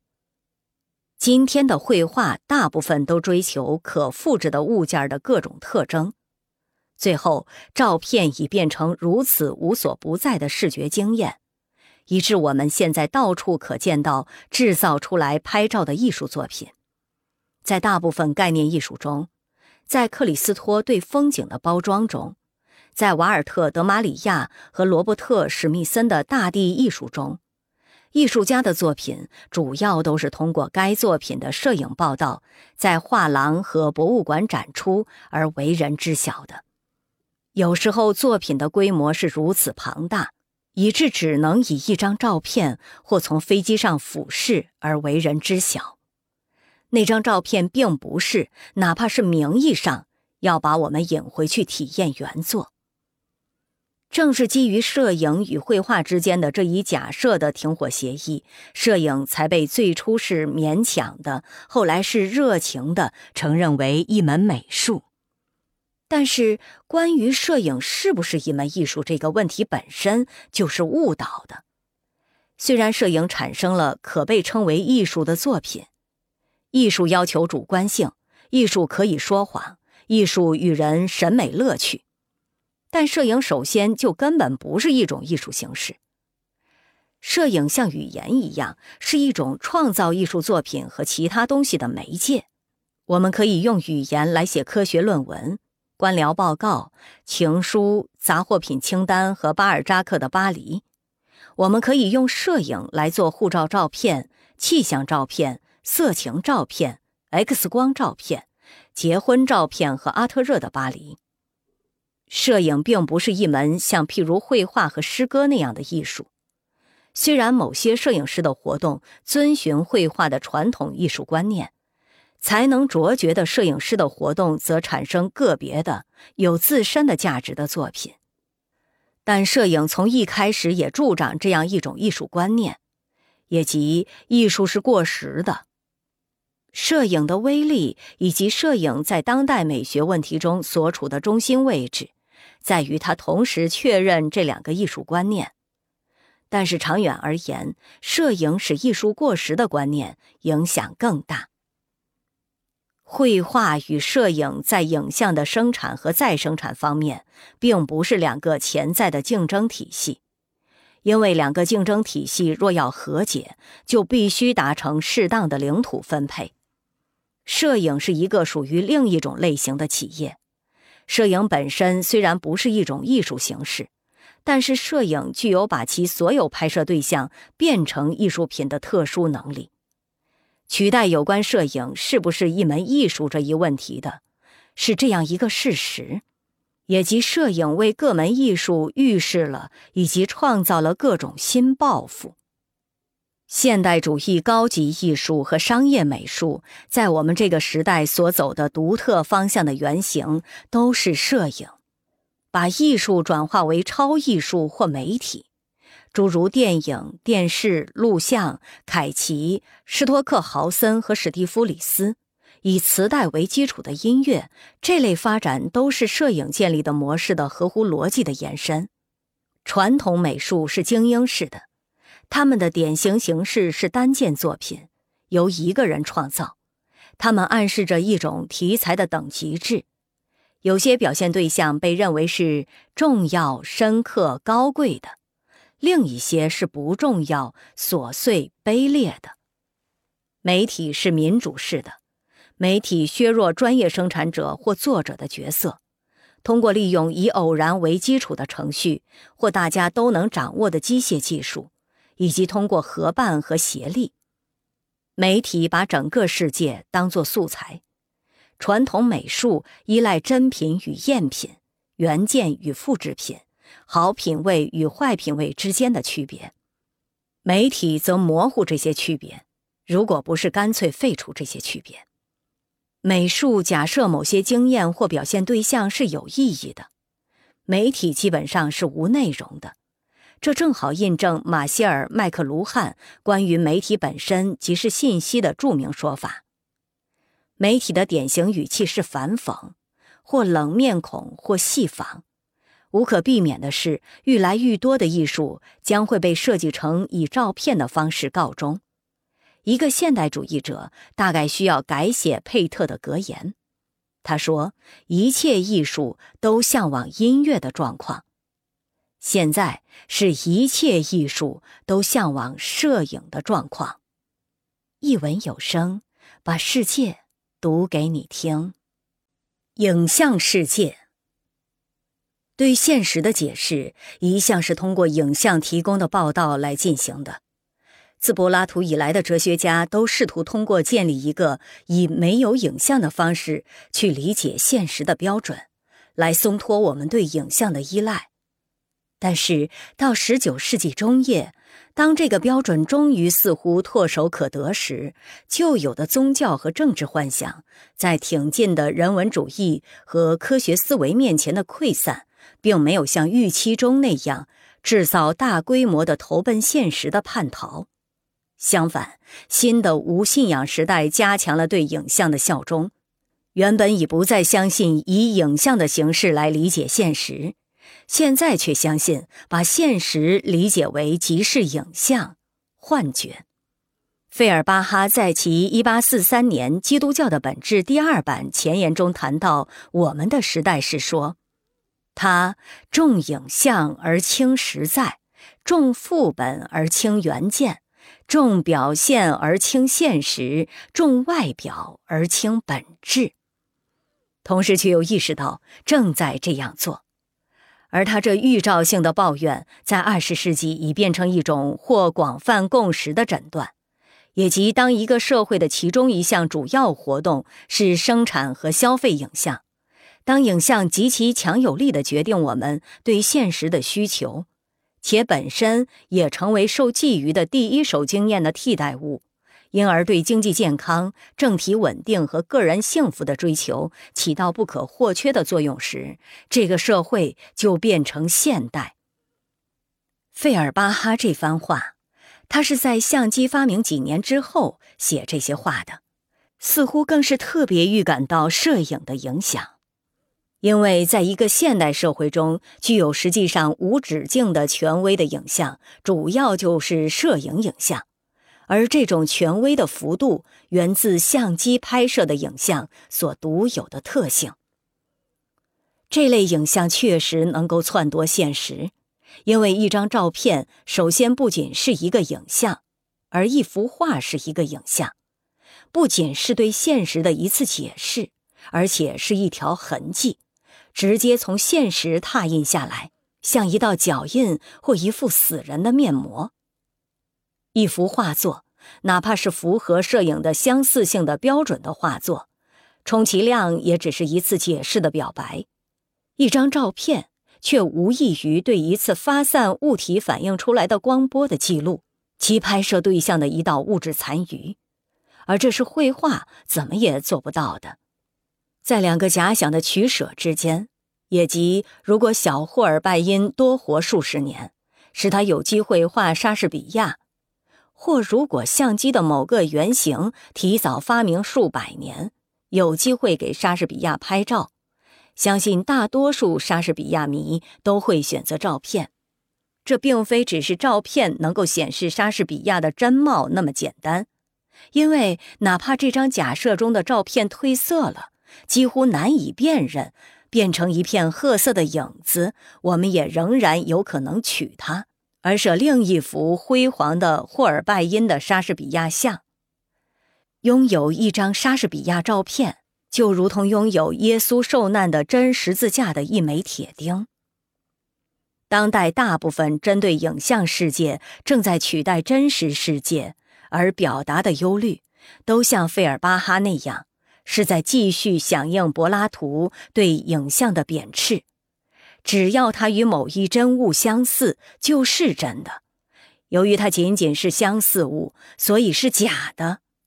但是在摄影影像的时代，这种可敬而幼稚的现实主义似乎有点离题，因为它那种影像副本与被描述的实在原件之间的直截了当的对比。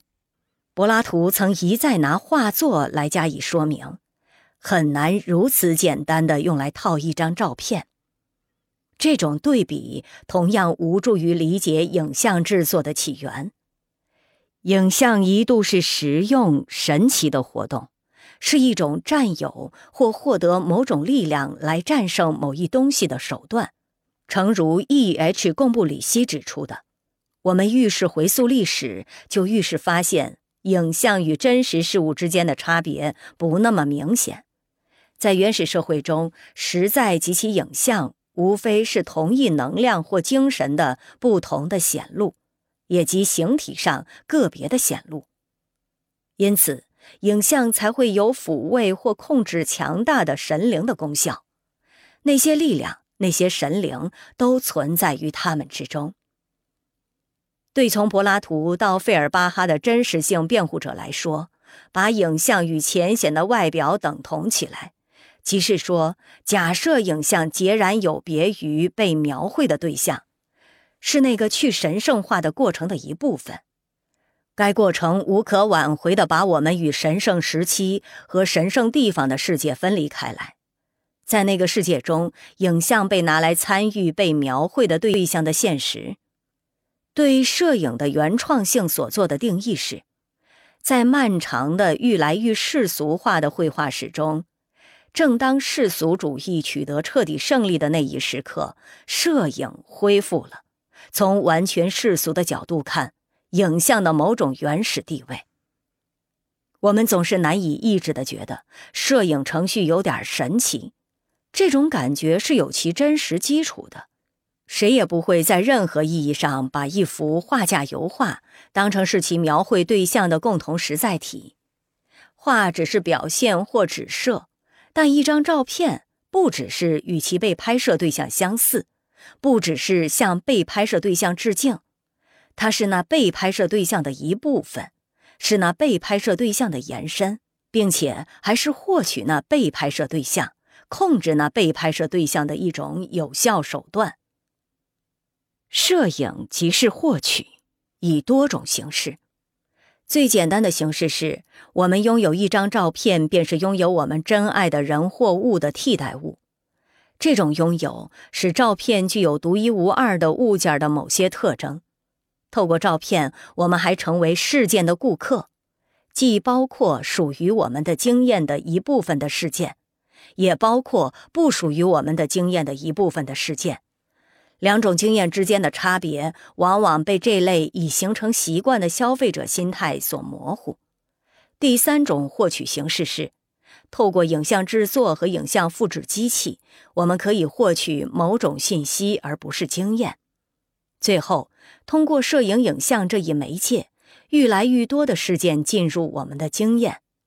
但摄影影像作为媒介的重要性，实际上只是摄影影像的有效性。有效的提供脱离经验和独立于经验的知识的副产品。这是最具包容性的摄影获取形式。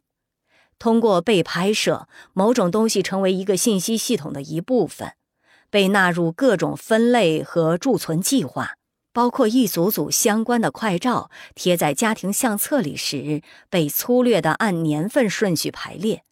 以及天气预报、天文学、微生物学、地理学、警察工作、医疗训练和诊断、军事侦察和艺术史使用摄影影像时所需的坚持不懈的累积和一丝不苟的归档。由此可见，照片所做的并非只是重新定义普通经验中的东西、人物、事件，我们用肉眼所见的任何东西。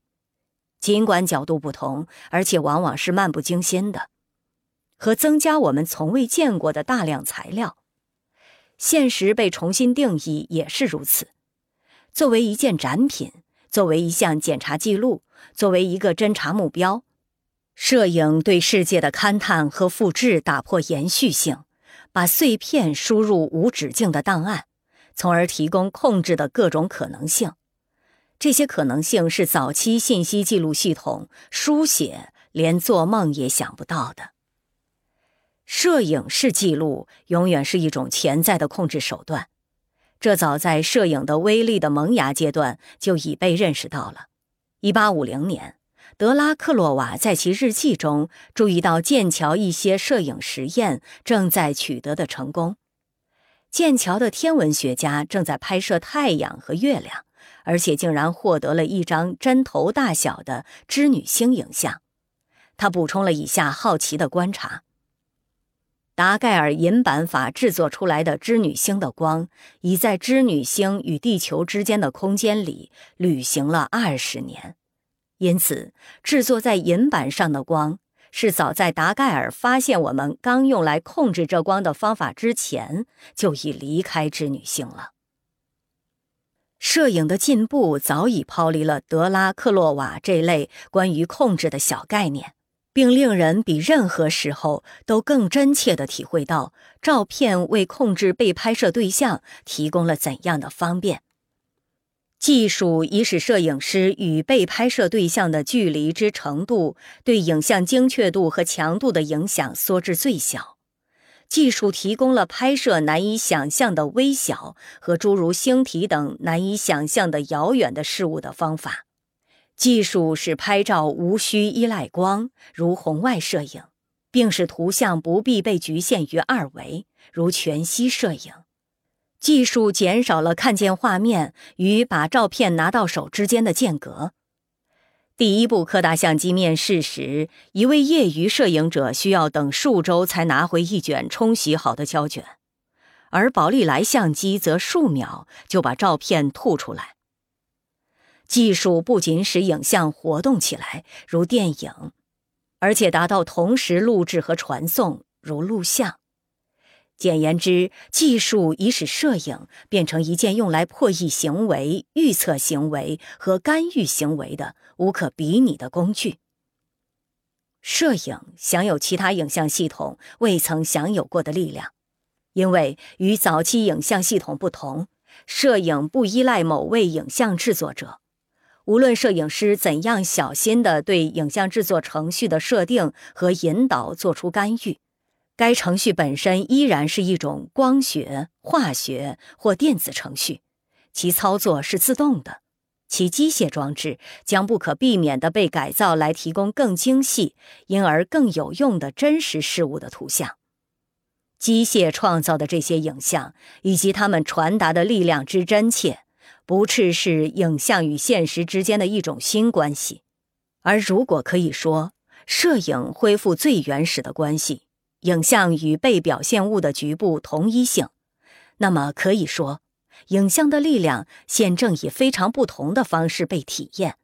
原始的影像效力概念假设影像拥有真实事物的特性，但我们现在却倾向于认为影像的特性属于真实事物。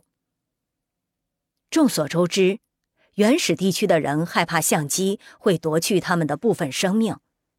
纳达尔在一九零零年，以及他漫长的一生行将结束之际出版的回忆录中提到，巴尔扎克对被拍照也怀有一种类似的隐约的恐惧。据纳达尔说，巴尔扎克的解释是：每个身体在自然状态下都是由一系列幽魂般的影像构成的，这些影像层层叠叠，直至无限。包裹在无穷小的薄膜中，人类从来不能从某个鬼影、从某种不可触摸的东西中，或从乌有中创造一个物件即是说，创造某个物质形式。因此，每一次达盖尔银版制作，都是要抓住它聚焦的那个身体的其中一层，使其脱离，将其用掉。巴尔扎克有这等惊惶，似乎再适合不过了。巴尔扎克对达盖尔银版法的恐惧是真的还是佯装？纳达尔问道。是真的，因为摄影的步骤可以说是他作为小说家的步骤中最具原创性的一环的物质化。巴尔扎克的做法是把微小的细节放大，如同摄影的放大一样，是把不相称的特征或项目并置，如同摄影的布局。以这种表达方式，任何一样事物都可以跟别的事物联系起来。对巴尔扎克来说，整个环境的精神可以用一个物质细节来披露，不管表面上多么不起眼或任意。一生也许可以用片刻的外表来概括，而外表的一次变化也是本人的一次变化，因为他拒绝假设在这些外表背后还有任何真人。巴尔扎克向纳达尔表达的别出心裁的理论，也即身体是由无限系列的幽魂般的影像构成的，令人惊诧地呼应他的小说中所表达的被认为是现实主义的理论，也即一个人是各种外表的总和，只要予以适当关注，就可以使这些外表产生出无限层次的意义。把现实视为一组无穷的互相反映的情景，从最不相似的事物中提取类似性，这等于是预示由摄影影像引发的那种典型的感知形式。现实本身已开始被理解为某种写作，需要解读，哪怕是在摄影影像本身刚刚被拿来与写作比较的时候。涅普斯把那种影像出现在薄板上的显影法称作“日光石刻法”，意为“日光写作”。福克斯陶尔伯把相机称作“大自然的画笔”。一文有声，把世界读给你听。费尔巴哈的原件与副本的对比有一个问题，就是他关于现实与影像的定义是静态的。他假设真实永存、不变和完整，只有影像才会变。在完全站不住脚的可信性的声言的支撑下，影像不知怎的变得更诱人了。但关于影像与现实的概念是互补的。当现实的概念改变了，影像的概念也随之改变。相反亦然。我们的时代重影像而轻真实事物，并非出于任性。而是对真实的概念逐渐复杂化和弱化的各种方式做出的一部分反应。早期的一种方式是19世纪开明的中产阶级提出关于现实是表象的批评，这当然与预期的效果适得其反。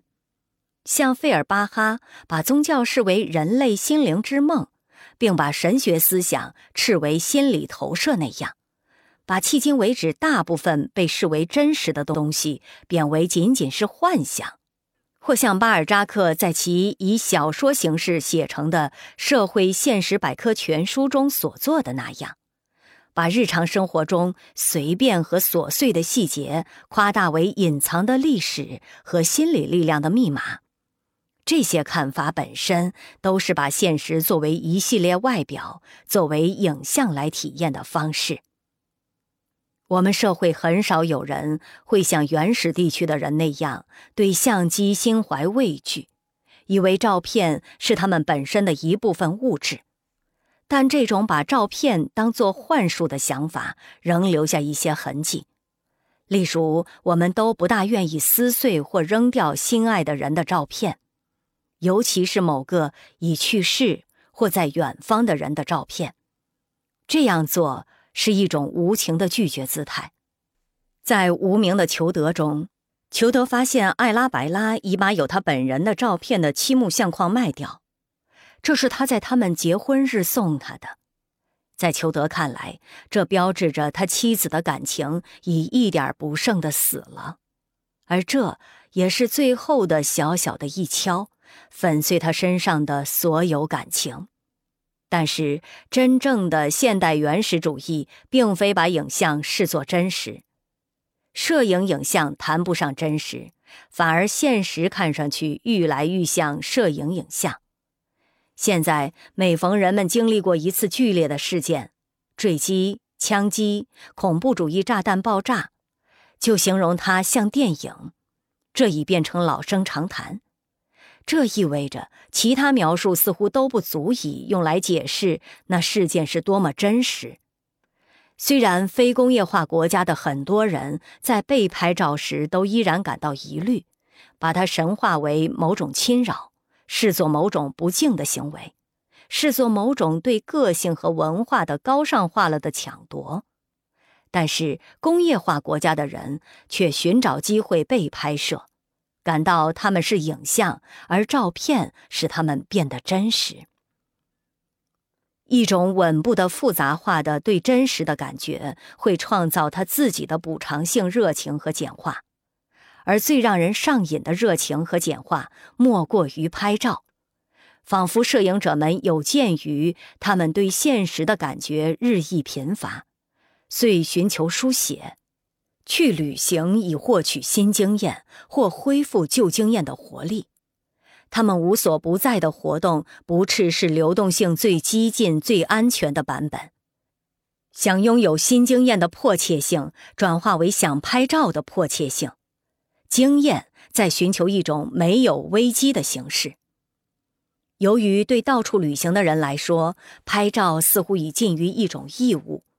所以，热情收集照片对那些关在户内的人，因自己的选择或能力所限，或被胁迫而留在户内，有一种特殊吸引力。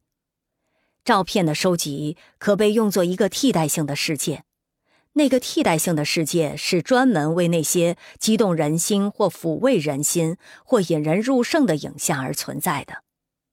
照片可以成为爱情关系的起点。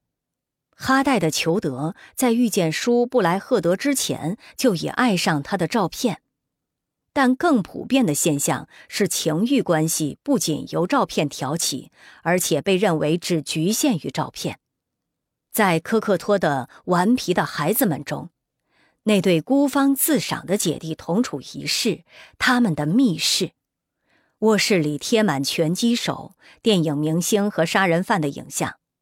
这对青春期的姐弟与世隔绝，把自己关在窝藏处里，建构他们的私人传奇，把这些照片张贴起来，把它们变成私人名人堂。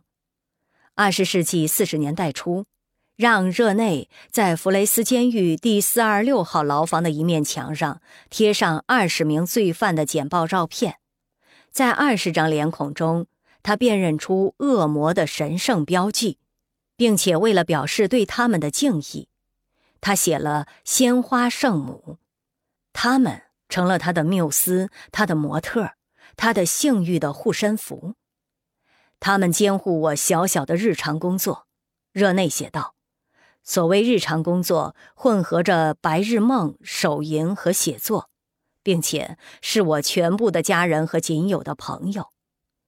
对于留在家中的人、囚犯、自我禁锢者来说，与魅力四射的陌生人的照片生活在一起，是对与世隔绝的一种滥情的反应，也是对与世隔绝的一种傲慢的挑战。一九七三年，J.G. 巴拉德的小说《撞车》描写一种更专业的照片收藏，为性痴迷而搜集交通事故的照片。那是叙述者的朋友沃恩在准备策划自己在交通事故中死亡时搜集来的。小说中当然有表演自己性欲幻想中的交通事故死亡场面，而幻想本身由于反复细看这些照片而进一步性欲化。在光谱的一端，照片是客观的数据；在另一端，他们是心理科学小说的一则则内容，而且。就像哪怕在最可怖或看似平淡的现实中，也可以见到性需要。同样的，哪怕是最庸俗的照片文件，也能够变异为欲望的象征。罪犯面部照片对侦探而言是线索，对一名偷窃犯而言却是性欲迷恋物。在魔山中，对宫廷顾问贝伦斯来说，他的病人的肺部 X 光照片是诊断工具。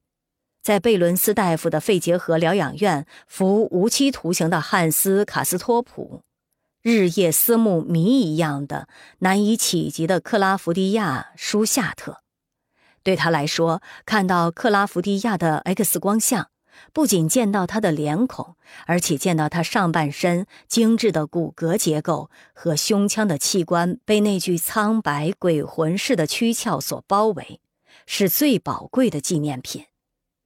这幅透明的肖像，作为他深爱的人儿的残余影像。远比汉斯曾怀着无比的渴望瞥见过的宫廷顾问那幅克拉福迪亚的肖像那外部肖像更为亲密。现实被理解为难以驾驭、不可获得，而照片则是把现实禁锢起来，使现实处于静止状态的一种方式。或者，现实被理解成是收缩的、空心的、易消亡的、遥远的。而照片可把现实扩大，你不能拥有现实，但你可以拥有影像以及被影像拥有。就像根据最有抱负的志愿囚徒普鲁斯特的说法，你不能拥有现在，但可以拥有过去。再也没有比像普鲁斯特这样一位作为自我牺牲的艺术家之艰难，与拍照之不费吹灰之力更迥异的了。后者肯定是唯一以这样一种方式成为公认的艺术作品的活动，也即只动一下，只用手指碰一下就产生一件完整作品。普鲁斯特的劳作假定现实是遥远的，摄影则暗示可即刻进入现实，但是这种即刻进入的做法的结果是另一种制造距离的方式。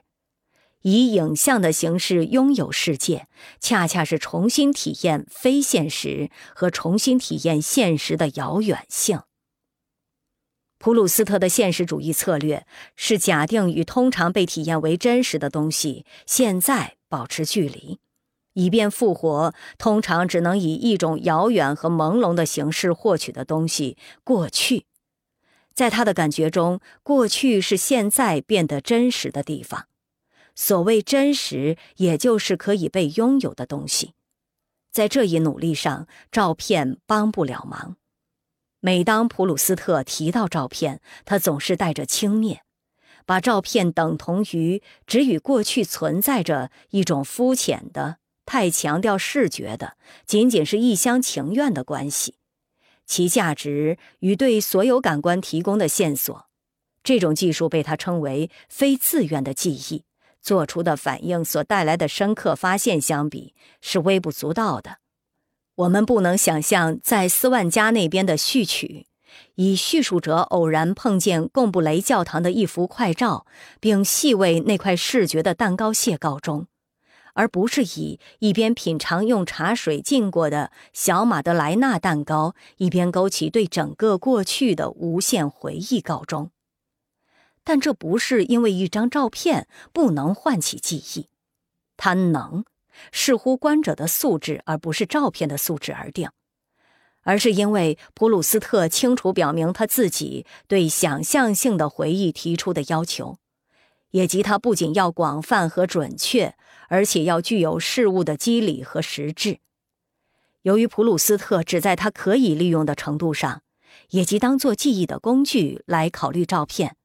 因此，他有点误解照片。照片与其说是记忆的工具，不如说是发明记忆或取代记忆。照片直接带我们进入的并非现实，而是影像。例如，现在所有成年人都可以确切知道他们的父母或祖父母儿时是什么样子的，这是相机发明之前任何人也无法了解的知识。哪怕是极少数有幸按习惯委托画家替他们的孩子画像的人，也无法了解这些肖像提供的知识。大多数都不如任何快照，就连大富大贵者，通常也只拥有自己儿时或任何祖辈儿时的一幅画像，也即童年某一刻的影像。而一个人拥有自己的很多照片，则是常见的事。相机提供了拥有包括不同年龄阶段的完整记录的可能性。十八世纪和十九世纪中产阶级家庭的标准肖像的意义，在于确认被画者的某个理想，宣明自己的社会地位，美化自己的外表。有鉴于这个目的，肖像的主人为什么不觉得需要超过一幅肖像，也就不言而喻了。照片的记录所确认的，则比较一般，无非是确认被拍摄者存在着，因此拥有再多也不为过。一文有声，把世界读给你听。担心被拍摄者的独特性在拍照时被抹去。在十九世纪五十年代最常被提及，那也是肖像摄影首次为相机如何创造瞬间的潮流和持久的工业树立榜样的年份。在梅尔维尔出版于十九世纪五十年代初的《皮埃尔》中，主角是另一个自我孤立的狂热主张者。他想到如今无穷的现成性。任何人的最忠实的肖像都可以用达盖尔银版法拍摄出来。而往时一幅忠诚的肖像是只有地球上那些金钱上或精神上的贵族才能享受的特权，那么这样的推论将是何等自然，也给予旧时一幅肖像是一个天才不朽化不同，如今一幅肖像只是使一个笨蛋朝夕化。此外，当每个人的肖像都发表了，真正的差异就在于绝不要发表你自己的肖像。但是如果照片降低身份的话，绘画则是以相反的方式来扭曲、夸大。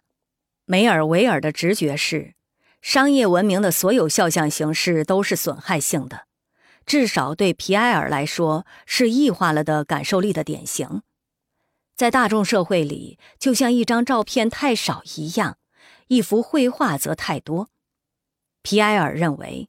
绘画的本质使他获得了比画中人更受尊敬的资格，因为就肖像而言，难以想象有什么是可以轻视的；然而，却可以设想画中人有很多不可避免的可以受轻视的事情。即使可以把这类反讽看作已被摄影的彻底胜利所消除，但在肖像这个问题上。一幅画与一张照片之间的主要差别依然存在。绘画总是概括，摄影则通常不。摄影影像是某一仍在继续中的人物或历史的一件件证据。与一幅画不同，一张照片暗示还有其他照片。始终，这人类文件会使现在和未来与过去保持联系。刘易斯·海因如是说。但摄影提供的不只是对过去的一种记录，而是与现在打交道的一种新方式。这是千百亿当代摄影文件的效果所证明的。老照片扩充我们脑中的过去的影像，正在拍摄的照片则把现在的东西转化成一种脑中影像，变得像过去一样。相机建立一种与现在的推论式关系。现实是通过其痕迹而被知晓的，提供一种及时追溯的观点来看待经验。照片提供了模拟性的占有形式，占有过去、现在以至将来。在一九三八年纳博科夫的《杀头祸端》中，阴险的皮埃尔先生给一个小孩占星算命，有人把这小孩的星象照片给犯人辛辛纳特斯看。一本相册，有爱美婴儿时期的、幼年时期的、发育前日期以及他现在的，然后是通过修改和利用他母亲的照片，青春期的爱美、新娘爱美、三十岁的爱美，最后是一张四十岁的爱美临终的照片。纳博科夫把这件典范性的手工艺品称为对时间的作品的细仿。这也是对摄影作品的细仿。具有众多自恋式用途的摄影，也是一个使我们与世界的关系失去个性的有力工具，而两种用途是互补的，像一副没有正向或反向的双目望远镜。相机把异国情调的事物变近、变亲密，把熟悉的事物变小、变抽象、变陌生、变远。它以一次轻易、已形成习惯的活动，给我们自己的生活和他人的生活同时带来参与和疏离，使我们参与，同时确认疏离。如今，战争与摄影似乎是不可分割的，而坠机和其他恐怖事故则永远吸引带相机的人。一个社会如果把永不想体验匮乏、失败、悲惨、痛苦、重病等变成一种规范，如果死亡在这样一个社会里不是被视为自然和不可避免，而是一种残忍、不应有的灾难，则这个社会也就创造了对这类事件的巨大好奇。这好奇有一部分通过拍照来得到满足。那种豁免灾难的感觉，刺激起对观看痛苦的照片的兴趣，而观看这类照片，则暗示并加强那种自己或豁免的感觉。这一部分是由于自己是在这里而不是在那里的，另一部分是由于所有事件被转化为影像时，都获得一种性质，也即这是不可避免的。在真实世界，总有事情在发生，但谁也不知道要发生什么事情。在影像世界，它已发生，且将永远以那种方式发生。在透过摄影影像大量了解世界上有些什么艺术、灾难、大自然之美之后，人们看到真实事物时，常常感到失望、吃惊、不为所动。因为摄影影像倾向于减去我们的亲身经历的感情，而他们引起的感情基本上又不是我们在真实生活中经历的。事件被拍摄下来，往往比我们实际经历的更使我们不安。我曾于1973年在上海一家医院观看一名患晚期胃溃疡的工厂工人，在针刺麻醉的情况下被切掉十分之九的胃。我竟能坚持三个小时观看整个手术过程，这是我有生以来第一次观看手术而不觉得不适，从未觉得需要把目光移开。一年后，在巴黎一家电影院看安东尼奥尼的纪录片《中国》里一次不那么血淋淋的手术，第一道解剖刀割下我就畏缩，在那一系列连续镜头期间，多次把目光移开。以摄影影像的形式出现的事件，比真实中发生的更使人易受影响。这种易受影响，是一个成为二次观看者的人。两次观看已形成的事件，一次是由参与者形成的，一次是由影像制作者形成的，显著的被动性的一部分。在观看真实的手术时，我必须先消毒，穿上手术衣。然后与忙碌的外科医生和护士们站在一起，还有我自己的角色要扮演：拘谨的成年人，有风度的客人，受尊敬的目击者。电影中的手术不仅排除这种适当的参与，而且排除在旁观中的任何积极性。在手术室，我是改变焦距的人，拍特写镜头和中景镜头的人。在电影院里，安东尼奥尼已选择了我可以观看的手术的部分，镜头替我观看，并要求我观看。他留给我的唯一选择是不看。此外，电影把数小时的手术浓缩成数分钟，只把一些有趣的部分以有趣的方式表现出来，即是说，带着要令人骚动或吃惊的意图。戏剧性被布局和蒙太奇的惯用手法戏剧化。无论是我们一页页翻阅一本摄影杂志，还是一部电影出现的新的连续镜头，都会造成一种对比，要比真实生活中的连续事件之间的对比更强烈。关于摄影的意义。包括作为大肆渲染现实的一种方法，对我们最有指导意义的，莫过于1974年初中国媒体对安东尼奥尼的电影的抨击。他们列举现代摄影，不管是静止摄影或电影的种种手法，逐一加以批判。对我们来说，摄影是与不延续的观看方式，其要点恰恰是通过一部分，一个引人注意的细节。一种瞩目的裁切方式来观看整体，联系在一起的。但在中国，摄影只与延续性联系在一起，不仅有功拍摄的适当题材，也及那些正面的、鼓舞人心的，如模范活动、微笑的人民、晴朗的天气，有秩序的题材，而且有适当的拍摄方式。这些拍摄方式源自一些有关空间的道德秩序的概念，而这些概念是排斥摄影师观看的。因此，安东尼奥尼被责备只拍摄残旧或过时的事物。他专门去寻找那些残墙旧壁和早已不用了的黑板报。田野里奔驰的大小拖拉机他不拍，却专门去拍毛驴拉屎滚。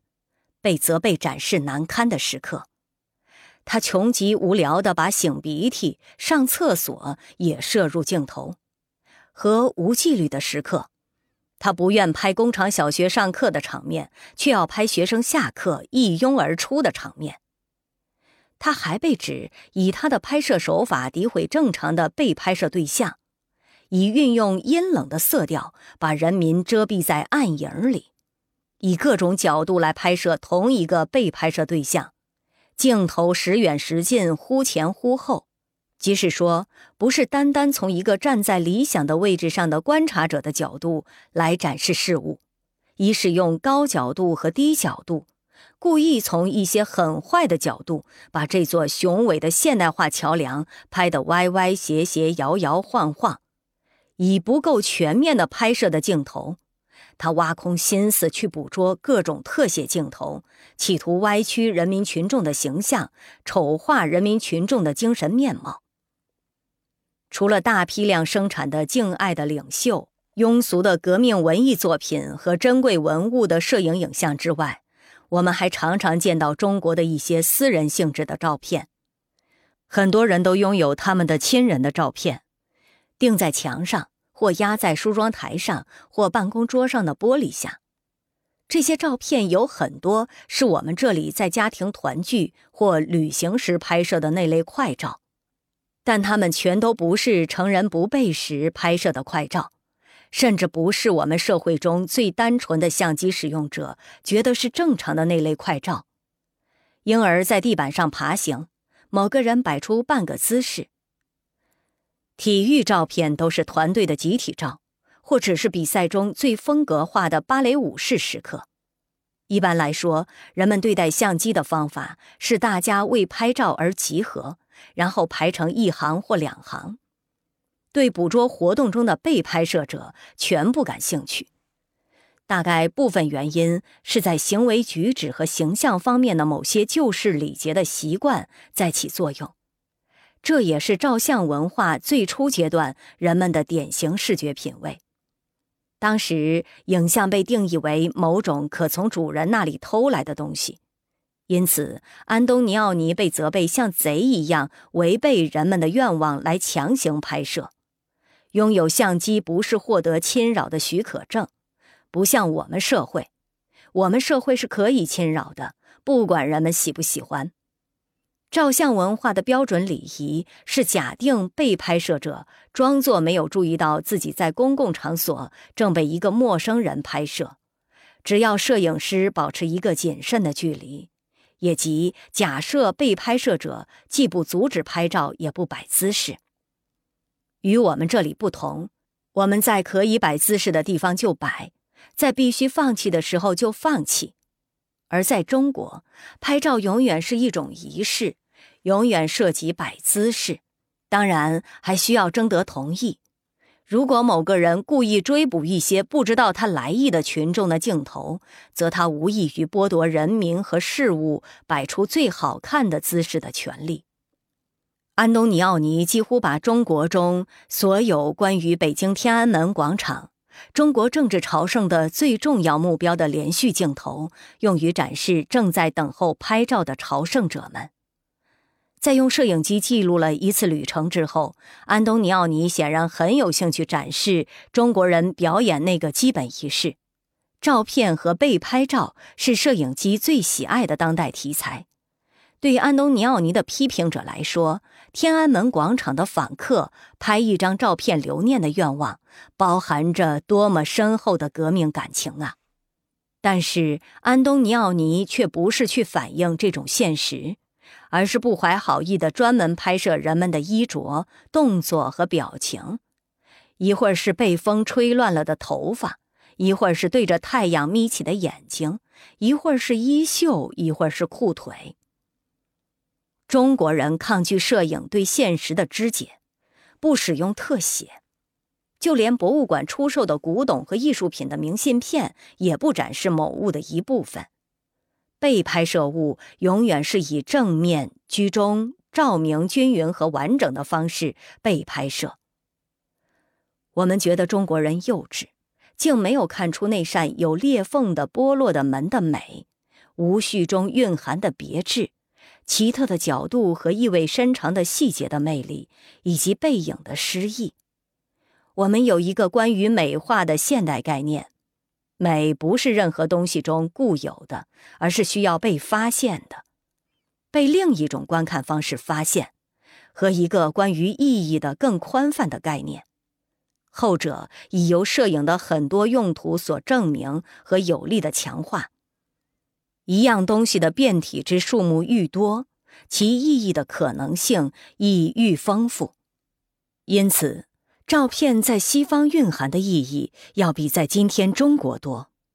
除了不管关于中国是一件意识形态商品的说法在多大程度上是对的，而中国人认为影片有居高临下的姿态却是没看错的之外。安东尼奥尼的影像确实要比中国人自己发布的影像有更多意义。中国人不希望照片有太多意义或太有趣，他们不希望从一个不寻常的角度看世界和发现新题材。照片被假定要展示已被描述过的东西。摄影对我们来说是一把双刃剑，既生产陈腔滥调。陈腔滥调的法语原文既有措辞陈腐之意，又有照相复片之意，又提供新鲜观点。对中国当局来说，只有陈腔滥调，他们不认为这是陈腔滥调，而认为是正确观点。一文有声，把世界读给你听。在今天中国，只有两种现实为人所知。我们把现实看成是无望而又有趣的多元。在中国，一个被定义为可供辩论的问题，是一个存在着两条路线的问题，一条是错的，一条是对的。我们的社会认为应该有一个包含各种不延续的选择和看法的光谱，他们的社会是围绕着一个单一的理想的观察者建构起来的。照片则为这一大独白尽他们的一份绵力。对我们来说，存在着分散的、可互换的观点。摄影是一种多角色对白。中国当前的意识形态把现实定义为一种历史进程，它由各种反复出现的双重性构成，有清晰的、概括的、包含道德色彩的意义。过去的大部分都被简单的判定是坏的。对我们来说，存在着多种历史进程，它们具有复杂的惊人和有时候互相矛盾的意义。存在着各种艺术，它们的大部分价值则来自我们对作为历史的时间的意识。摄影即是如此。这就是为什么时间的流逝为照片增添了美学价值。而时间的伤疤则使被拍摄对象更吸引，而不是更不吸引摄影师。有了这个历史观念，我们证明我们这个兴趣是有价值的，也即了解数目尽可能多的事物。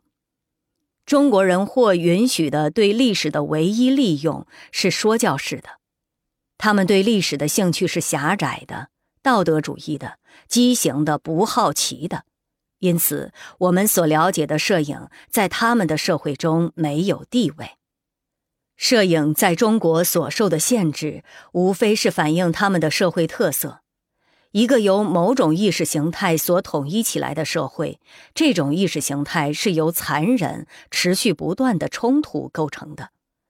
我们对摄影影像的无限制的使用，则不仅反映而且塑造我们的社会，一个由对冲突的否定所统一起来的社会。我们关于世界的观念，资本主义二十世纪的一个世界，就像一种摄影式的概览。世界是一个，不是因为它是统一的，而是因为若对它的多样化内容做一次寻阅，你看到的将不是互相冲突，而是更加令你目瞪口呆的多样性。这种有谬误的世界的统一，是由把世界的内容转化为影像造成的。影像永远可兼容，或可以被变得可兼容。即使当他们所描绘的不同现实是不可兼容的时候，摄影不仅仅复制现实，还再循环现实，这是现代社会的一个重要步骤。事物和事件以摄影影像的形式被赋予新用途，被授予新意义，超越美与丑、真与假、有用与无用、好品味与坏品味之间的差别。事物和情景被赋予的抹去这些差别的特点，就是有趣，而摄影是制造有趣的主要手段之一。某一事物变得有趣，是因为它可以被看成酷似或类似另一事物。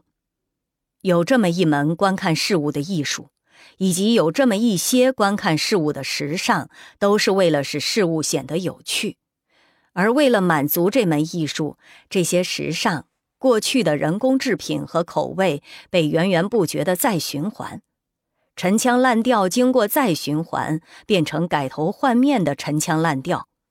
摄影再循环，则是从独特的物件中制造出陈腔滥调，从陈腔滥调中制造出独特而新鲜的人工制品。真实事物的影像夹着一层层影像的影像，中国人限制对摄影的使用，这样便没有一层层的影像，而且所有影像互相增援和互相反复强调。我们把摄影当作一种手段，实际上可用来说任何话，服务于任何目的。现实中互不相连的东西，影像为其接上。以影像的形式，一颗原子弹可被用来做保险箱的广告。对我们来说，摄影师作为个人的眼睛和摄影师作为客观记录者之间的差别，似乎是根本性的。这种差别常常被错误地当成摄影作为艺术与摄影作为文件的分野，但是两者都是摄影所意味的东西。具有从每个可能的角度记录世界上一切事物的潜力的合乎逻辑的延伸。同样是纳达尔，他既拍摄了他那个时代最具权威性的名人肖像，并做了最早的摄影采访，又是第一位从空中拍照的摄影师。而当他在1855年从气球上用达盖尔操作法拍摄巴黎时，他立即领会到将来摄影对战争制造者的益处。这种关于世界上一切事物都是摄影的素材的假设，潜存着两种态度：一种态度认为，只要用一只够敏感的眼睛去看，则一切事物中都包含美，或至少包含有趣。而把现实美学化，进而把一切事物、任何事物变成拍摄对象，这种做法也同时把任何照片，甚至全然实用的照片，同化为艺术。另一种态度，把一切事物当作某种现在或未来利用的对象，当作评估、决定和预测的材料。根据第一种态度，没有什么不可以被观看。根据第二种态度，没有什么不可以被记录。相机用某种美学观点看现实。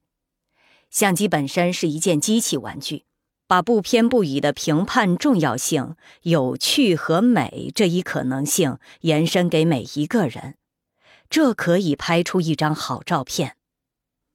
相机用工具的观点看现实。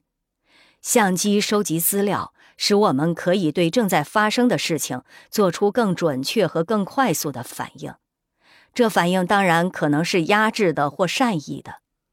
军事侦察照片帮助毁灭生命，X 光照片则帮助挽救生命。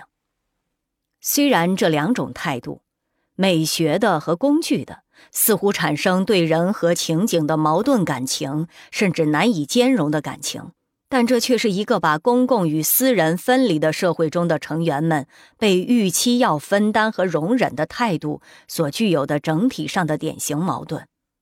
也许再没有什么活动像拍照那样，使我们如此充分的准备容忍这些矛盾的态度。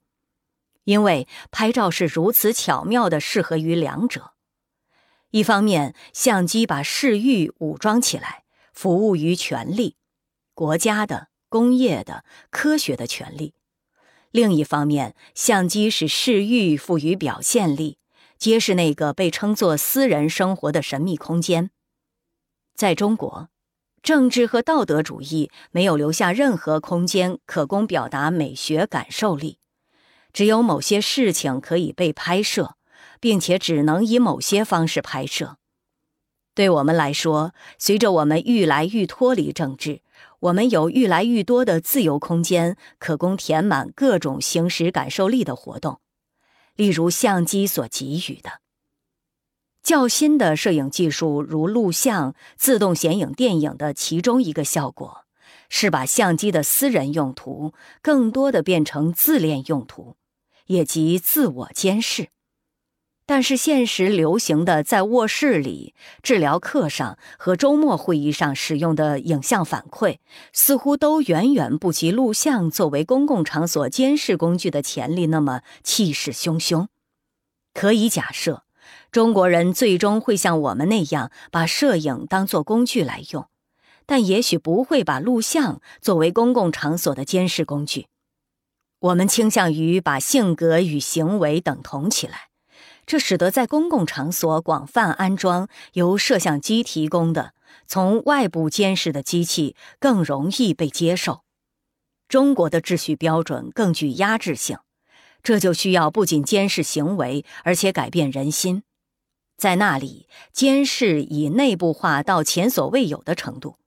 这意味着他们的社会把摄像机当作监视工具的前景是较有限的。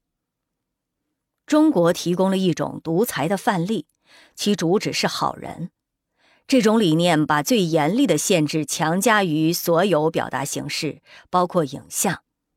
未来也许会提供另一种独裁，其主旨是有趣。这种理念是各种类型的影像扩散。不管是模式化的或稀奇古怪的，纳博科夫的《杀头祸端》就写到类似的事情。书中描绘的模范专制国家只有一种无所不在的艺术——摄影，而那位守候在主角的死牢附近的友善的摄影师，在小说的结尾竟是刽子手。而现在似乎绝不可能限制摄影影像的扩散。除了像中国那样正患上巨大的历史遗忘症，唯一的问题是由相机制造的影像世界的功能是否有可能不是这样？目前的功能是明显不过的。如果我们考虑到摄影影像是在什么环境下被观看的，考虑到摄影影像制造了什么样的依赖性，平息了什么样的对立情绪。即是说，他们支持什么样的制度？他们实际上满足什么样的需要？一个资本主义社会要求一种以影像为基础的文化，它需要供应数量庞大的娱乐，以便刺激购买力及麻醉阶级、种族和性别的伤口。它需要收集数量无限的信息。若是用来开发自然资源、增加生产力。维持秩序、制造战争、为官僚提供职位，那就更好。相机的双重能力，把现实主观化和把现实客观化，理想的满足并加强这些需要。相机以两种对先进工业社会的运作来说必不可少的方式来定义现实：作为奇观，对大众而言；和作为监视对象，对统治者而言。影像的生产亦提供一种统治性的意识形态。社会变革被影像变革所取代，消费各式各样影像和产品的自由被等同于自由本身。把自由政治选择收窄为自由经济消费，就需要无限的生产和消费影像。需要拍摄一切事物的最后一个理由，存在于消费本身的逻辑。消费意味着燃烧，意味着耗尽，因此需要再添和补充。当我们制造影像和消费影像时，我们需要更多影像和更多更多影像。但影像不是需要搜遍全世界才能找到的财宝，它们恰恰就在手边，举目皆是。拥有相机可激发某种类似渴望的东西，而像所有可信的渴望形式一样，它不可能得到满足。首先，是因为摄影的可能性是无穷的；其次，是因为这个工程最终是自我吞噬的。摄影师们企图改善现实的平化感，反而增加这种平化。事物转瞬即逝带给我们的那种压抑感更强烈了，因为相机为我们提供了把那稍纵即逝的时刻定下来的手段。我们以愈来愈快的速度消费影像，并且就像巴尔扎克怀疑相机耗尽一层层身体一样，影像消耗现实。相机既是解毒剂，又是疾病，一种占有现实的手段和一种使现实变得过时的手段。摄影的威力实际上把我们对现实的理解非柏拉图化，使我们愈来愈难以可信地根据影像与事物之间、复制品与原件之间的差别来反省我们的经验。这很合乎柏拉图贬低影像的态度。也即把影像比喻成影子，它们是真实事物投下的，成为真实事物的短暂、信息极少、无实体、虚弱的共存物。但是，摄影影像的威力来自它们本身就是物质现实，是无论什么把它们散发出来之后留下的信息丰富的沉积物，是反过来压倒现实的有力手段。反过来，把现实变成影子，影像比任何人所能设想的更真实，而正因为它们是一种无限的资源，一种不可能被消费主义的浪费耗尽的资源，要求采取资源保护措施来治疗的理由也就更充足。如果有一种更好的办法，使真实世界把影像世界包括在内，那么。它将需要不仅是一种真实事物的生态学，而且是一种影像的生态学。一文有声，把世界读给你听。银语选萃，向 W.B 致敬。我渴望捕捉我眼前所有的美，经过长期努力，终于如愿以偿。茱莉亚·玛格丽特·卡梅伦。我渴望拥有我在世上所珍视的每个人的这种纪念品，在这些情况下，宝贵的并非只是那种相似性，而是其中所涉及的联想和亲近感，即这个事实：这个人的影子永远恒定不变地显现在那里。我想，这正是肖像的圣化。而如果我不顾我的兄弟们的大声反对，宣称我宁愿拥有这样一件我所珍爱的人的纪念品，也不要最高贵的艺术家创造的任何作品，我绝非故作惊人之语。伊丽莎白·巴雷特，一八四三年致玛丽·拉瑟尔·米特福德。有眼光的人一下就能看出，你的摄影就是你的生活的记录。你可能会看到其他人的各种方法并受影响，你甚至可能会利用他们来找到你自己的方法，但你最终必须使自己摆脱他们。这就是尼采的意思。他说：“我刚读了叔本华，现在我得摆脱他。”他知道，如果你让别人的方法妨碍你去获取你自己的视域，别人的方法可能会非常险恶，尤其是那些拥有深刻经验因而力量强大的人。保罗·斯特兰德认为，人的外表是其内心的画像。脸部是整个性格的表现和流露，这看法本身很可能就是一个假设，因而也是一个可以继续下去的安全的假设。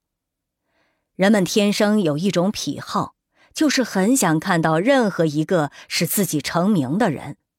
看来这个事实得到摄影的证明，它为我们的好奇心提供最完全的满足。叔本华。把一样事物当作美来体验，意味着错误的体验它，而这是必要的。尼采。现在只要花费少得可怜的钱，我们就有可能不仅熟悉世界每一个著名地方，而且熟悉几乎每一个欧洲名人。摄影师的无所不在真有点不可思议。我们大家都见过阿尔卑斯山脉，都熟记夏蒙尼和滨海。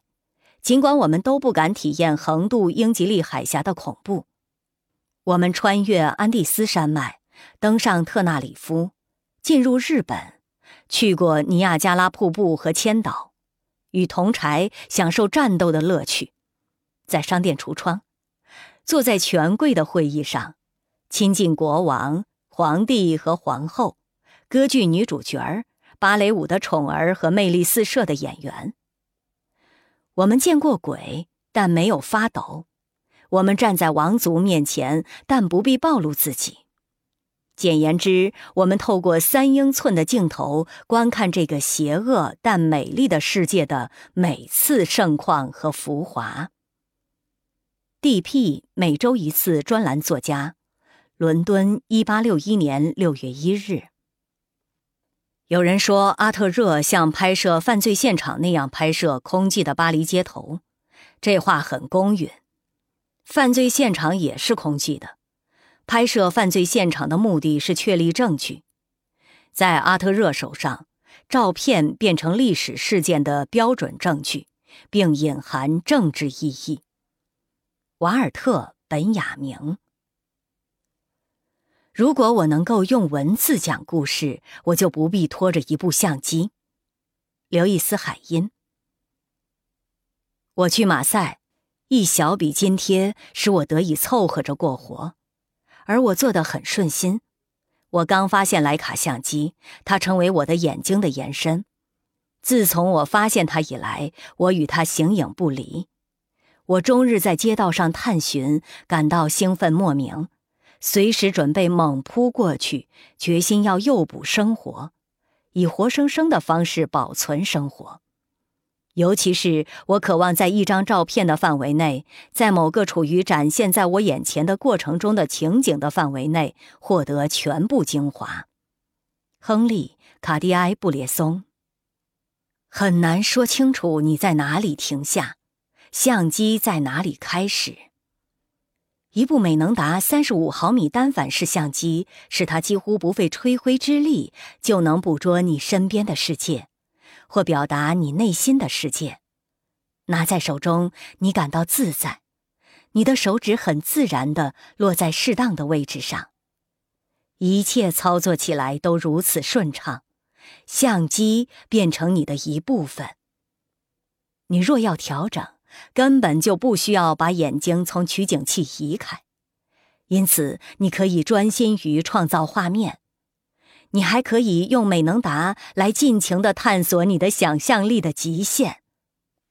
罗克尔 X 和美能达凯尔特系统的四十多款工艺卓绝的镜头，使你缩短距离和捕捉蔚为奇观的鱼眼全景。美能达。你是相机时，相机也是你。一九七六年广告。我拍我不希望画的，画我不能拍的。曼雷一九七六。要花气力才可以迫使相机说谎，基本上它是诚实的工具，因此摄影师才更有可能凭着一种探究的融洽的精神接近大自然，而不是凭着自封的艺术家那种洋洋自得的花哨。至于当代世域，也即新生活，则是基于诚实的对待所有问题，不管是道德还是艺术。建筑物的虚假门面，道德中的虚假标准，各式各样的托词和矫揉造作，必须擦掉，将被擦掉。爱德华·维斯顿。我试图通过我的大部分作品，用人类的精神来赋予一切事物生命，哪怕是所谓无生命的事物。我渐渐明白到，这种极端泛灵论的做法。在终极意义上，是源自我对这样一种状况的深层恐惧和不安，也即人类生活的加速机械化，以及由此而来企图在人类活动的所有领域踩灭个性。这整个过程是我们的军事工业社会的主导表现。有创造力的摄影师把被拍摄对象的人类内容释放出来。并把人性赋予他们周围的非人性世界。克拉伦斯·约翰·劳克林。现在你可以拍摄任何东西，罗伯特·弗兰克。我总是喜欢在摄影室里工作。摄影室使人们与他们的环境隔离开来，他们在一定程度上成为他们自己的象征。我常常觉得，人们来让我拍照。就像去看医生或相命，想知道他们怎样了，所以他们依赖我。我得吸引住他们，否则就没什么可拍的了。必须由我把专注力调动起来，然后使他们参与。有时候专注力是如此强大，就连摄影师的声响也听不到，时间停顿了。我们分享一段短暂、热切的亲密时刻。但这是多出来的，它没有过去，没有将来。当坐下来拍照的时间过去了，拍完照了，就什么也不剩，除了照片，照片和某种尴尬。他们离开，而我不认识他们，我几乎没听清楚他们说了些什么。如果我一星期后在某个地方某个房间里遇见他们，我想他们大概认不出我。因为我不觉得我当时真的在那里，至少当时的我，如今只是在照片里，而照片对我来说拥有一种人物所没有的现实。我是透过照片认识他们的。也许摄影师本来就是这样，我从未真正被牵涉进去，我不必有任何真正的了解，这只是一个认不认得的问题。理查德。埃夫登，达盖尔银版法不只是一件用来描绘自然的工具，他把力量赋予自然，让自然去再造自己。路易斯·达盖尔，一八三八年，摘自一份传阅的启示，该启示是为了吸引投资者。人或自然的创造物，没有比在一张安塞尔·亚当斯的照片中表现得更壮丽。他的影像那种吸引观众的力量，比被拍摄的自然景物本身更强大。一九七四，亚当斯一部摄影集的广告。这张宝丽来 SX 七零照片是现代美术博物馆收藏品的一部分。这幅作品是卢卡斯·萨马拉斯拍摄的，他是美国最重要的艺术家之一。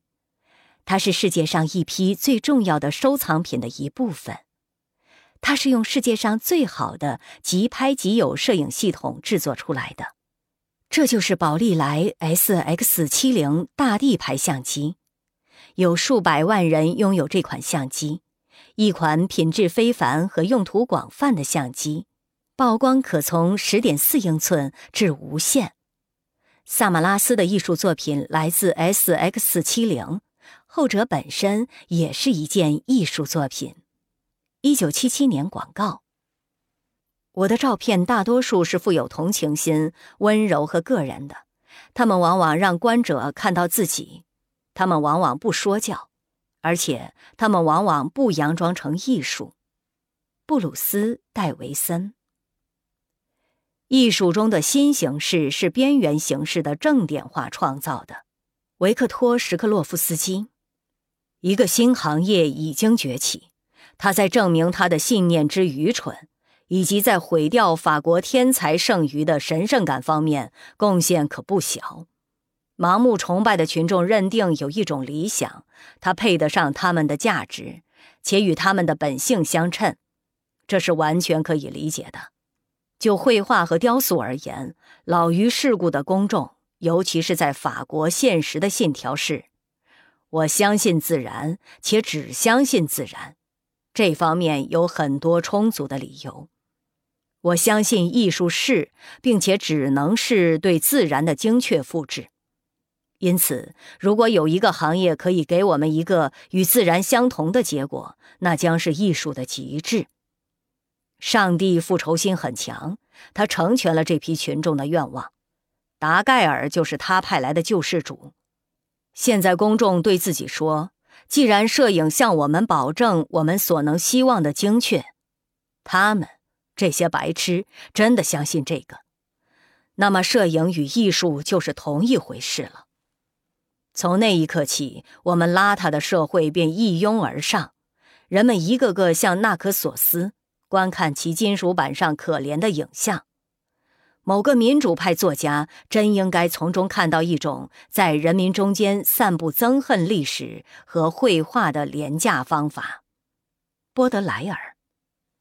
生命本身不是现实，我们是那些把生命注入石头和鹅卵石的人。弗雷德里克·萨默，这个青年艺术家逐块石头逐块石头，把斯特拉斯堡和兰斯的大教堂记录在超过一百幅不同的照片里。多亏他，我们攀登了所有的教堂尖塔。我们绝不可能亲眼发现的东西，他都为我们看到了。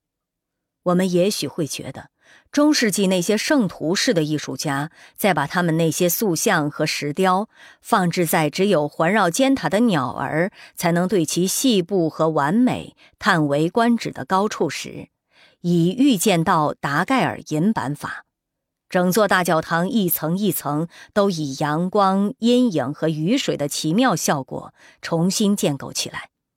勒塞克先生也建造了他的纪念碑。H. 德拉克雷泰勒，《光明》杂志，一八五二年三月二十日。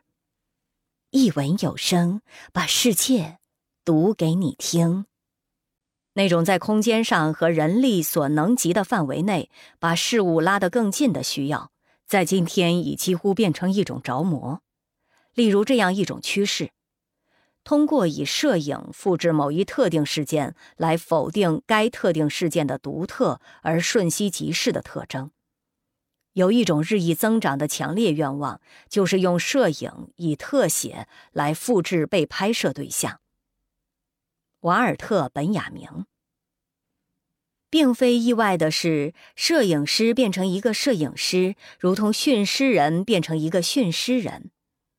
多罗西亚·兰格。如果我仅仅是好奇，那就很难对某个人说：“我想到你家去，让你跟我谈谈，告诉我你一生的故事。”我的意思是，人们会说你疯了。另外，他们也会保持极度警惕。但相机是某种许可证，很多人都希望受那种程度的注意，而这是一种合理的受注意方式。迪安娜·阿布斯。突然，我身边一个小男孩倒在地面上。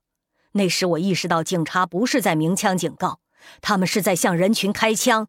更多孩子倒下。我开始拍摄我身边那个临死的小男孩，血从他口里涌出来。有些孩子跪在他身边，试图替他止血。接着，一些孩子叫喊说要杀我。我求他们别阻止我。我说我是记者，在这里记录发生的事情。一个女孩用石块砸我的头，我一阵晕眩，但还站着。接着他们恢复理智，有人带我离开。直升机一直在头顶上盘旋，枪声不绝，像一场梦，一场我永不会忘记的梦。摘自《约翰内斯堡星期日时报》黑人记者阿尔夫·库马洛对南非索维托暴动的艺术，原载伦敦《观察家报》，一九七六年六月二十日，星期日。摄影是世界各地都明白的唯一的语言。沟通所有民族和文化，连结人类大家庭。它不受政治影响，在人民自由的地方，它真实的反映生活和事件。它使我们可以分享别人的希望和分担别人的绝望。它说明政治和社会情况。我们成为人类的人性和非人性的目击者。赫尔穆特·格恩舍伊姆，创造性摄影，一九六二。摄影是一个视觉编辑系统，归根结底，这是一个涉及当你处于正确的地点和正确的时间的时候，用一个框圈住你的一部分视锥的问题。它像象棋或写作，是一个涉及从各种规定的可能性中做出选择的问题。但在摄影上，可能性的数目不是有限，而是无限的。约翰·沙尔科夫斯基。有时候我会在房间一个角落架起相机，坐在与他有一定距离的地方，手上拿着遥控器，看着我们要拍摄的人。考德威尔先生则与他们攀谈，也许需要一小时，他们的脸孔和姿态才会出现我们试图要表达的东西。但在那东西出现的刹那，在他们明白过来之前，整个场面便被禁锢在胶片上。玛格丽特·伯克怀特。这是一九一零年纽约市长威廉·盖诺遭暗杀者枪杀的那一瞬间的照片。市长正准备登船去欧洲度假，这时有一位美国报纸摄影记者抵达，他要求市长摆姿势让他拍照。正当他举起相机时，人群中有人发出两枪。在这混乱中，摄影师保持冷静。而他拍摄的满身披血的市长倒进一名助手怀中的照片，已成为摄影史的一部分。一张照片的说明文字：见咔嚓插图摄影史，一九七四。我一直在拍摄我们的抽水马桶，那发出光泽的、涂瓷釉的、具有非凡之美的容器。这里是人类神圣体型最性感的曲线部位。但没有其种种不完美，希腊人在他们的文化上也没有达到这般意味深长的圆满。而不知怎的，看着轮廓逐渐细微的显露出来，我竟想起萨默瑟雷斯岛的胜利。爱德华·维斯顿。在这个时代，在一个技术民主国家，好品味到头来变成仅仅是品味偏见。如果艺术所做的一切就是创造好品味或坏品味，那么它已彻底失败了。在品味分析的问题上，它就像表达对你家中的电冰箱、地毯或扶手椅的好品味或坏品味那么容易。如今，优秀的照相艺术家都在尝试把艺术提升至超越简单的品味的水平。照相艺术必须完全没有逻辑。照相艺术必须有逻辑真空，使观者以自己的逻辑来理解作品。事实上，也使作品自己呈现在观者的眼前，这样作品便能直接反映观者的意识、逻辑、道德、伦理和品味。作品应当起到一个反馈机制的作用，反馈观者本人的心态。莱斯莱文照相艺术。发表于《国际摄影室》，一九七五年七八月号。男人和女人，这是一个不可能的主题，因为不会有答案。我们只能找到七零八碎的线索，而这一小集照片只是实际情况的最粗略的草图。也许今日我们正在种植男女之间更诚实的关系的种子。杜安·米哈尔斯。为什么人们保存照片？为什么？天知道。这就像人们保存各种东西，废品、垃圾、七零八碎，他们保留，就这么回事儿。在一定程度上，我同意你的说法。有些人保存各种东西，有些人用完东西马上就扔，这只是个性情问题罢了。但我现在说的是特指照片。为什么人们特别要保存照片？我不是说了吗？那是因为他们不扔东西，要不就是因为照片提醒他们。普瓦罗立即接过这话。正是，提醒他们。那么我们又要问为什么？为什么一个女人保存一张她年轻时的照片？我看第一个理由主要是虚荣。她曾是个漂亮姑娘，她保存一张自己的照片，好提醒她她曾是一个漂亮姑娘。当镜子告诉他泄气的事情，那照片会鼓舞他。他也许会对一位朋友说：“哦，这是我十八岁的样子。”于是叹息，是不是这样？嗯，是的，是的，说的一点不错。那么，就这是第一个理由，虚荣。第二个，感情，这是一回事吗？不不不，不完全是，因为这时你不仅要保存你自己的照片，而且要保存另一个人的，例如你已婚的女儿的一张照片。当她还是一个小姑娘的时候，坐在壁炉前的地毯上，身上披着薄纱。对照片中的人来说，有时这是挺尴尬的，但母亲们都喜欢这样做。而子女们也常常保存母亲的照片，呃，尤其是如果他们的母亲很早就死了。哦，这是我母亲年轻时的样子。嗯，我开始领会你的意思了，普瓦罗。可能还有第三个理由。嗯，不是虚荣，不是感情，不是爱，也许是恨。你说呢？恨，对，使复仇的欲望保持活力。有人伤害过你，你可能要保存一张照片来提醒自己，不是吗？摘自阿加莎·克里斯蒂《麦金蒂太太之死》，一九七五。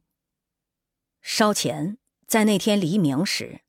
接受这个任务的委员会发现安东尼奥·孔塞海罗的尸体，尸体躺在棚架边的一个茅屋里，在清除了一层薄土之后，尸体露出来，包着一件粗劣的裹尸衣，一块脏布，一些虔诚的手在那上面撒了几朵枯萎的花。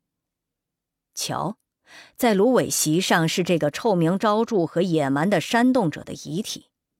他们小心地起出尸体，这宝贵的遗物，这场冲突不得不拿出来的唯一猎物，唯一战利品。他们谨小慎微地避免尸体溃散。他们后来给他拍照，并以适当的格式填写了一份书面陈述，核实尸体的身份，因为必须使整个国家完全相信这个可怕的敌人终于被除掉了。摘自欧克利德斯·达库尼亚一九零二年的腹地。人仍然互相杀戮，他们仍不明白他们如何活着，为何活着。政客看不到地球是一个整体，然而电视已经发明了。这远见者，明天我们将可以凝视我们的同胞的内心，我们将无所不在又孑然一身。有插图的书籍、报纸、杂志数以百万计的出版，毫不含糊的真实事物、日常处境的真实情况，都可以使所有的阶层看到。光学的卫生、可见物的健康，正慢慢的尽露出来。拉斯洛·莫霍伊纳吉，一九二五。随着我不断深化我的计划，有一样东西渐渐明显起来。就是我选择什么地方拍摄，实际上并不重要。某一地点只不过是提供一个产生作品的借口而已。你只能看见你准备看见的东西，在那个特定时刻反映出你的内心的东西。乔治·泰斯。我拍照是为了看看事物被拍摄下来的样子。加里·维诺·格兰德。这些或古根海姆基金会赞助的旅行，就像复杂的寻宝活动，真线索混杂着假线索。朋友们总是指示我们去他们最喜爱的名胜或景色或地形。有时候这些建议挺管用，使维斯顿大有斩获；有时候他们的推荐一点意思也没有。我们开车兜了数英里，结果是空手而归。那时我已达到，若是我觉得没趣的风景，爱德华也就不会拿出相机的程度。因此，当他躺回座位，说声“我不是在睡，只是闭眼养神”时，他是颇放心的。他知道我的眼睛在替他效劳，也知道任何维斯顿式的景物一出现，我就会把汽车停下来，叫醒他。卡利斯·维斯顿。引录自本马道，一九七三年，爱德华·维斯顿五十年。宝利来 S X 七零让你停不了。突然间，你发现望向哪里都有一个画面。现在你按一下红色电子按钮，呼，嗖，便到手了。你亲眼看见画面显现，愈来愈逼真，愈来愈细致。数分钟后，你便有一张照片，真实的像活的。紧接着，你一边寻找新角度或做现场拷贝，一边连珠炮似的按快门，快到每一点五秒一下。S X 七零变得如同你的一部分，自如的在生活中滑行。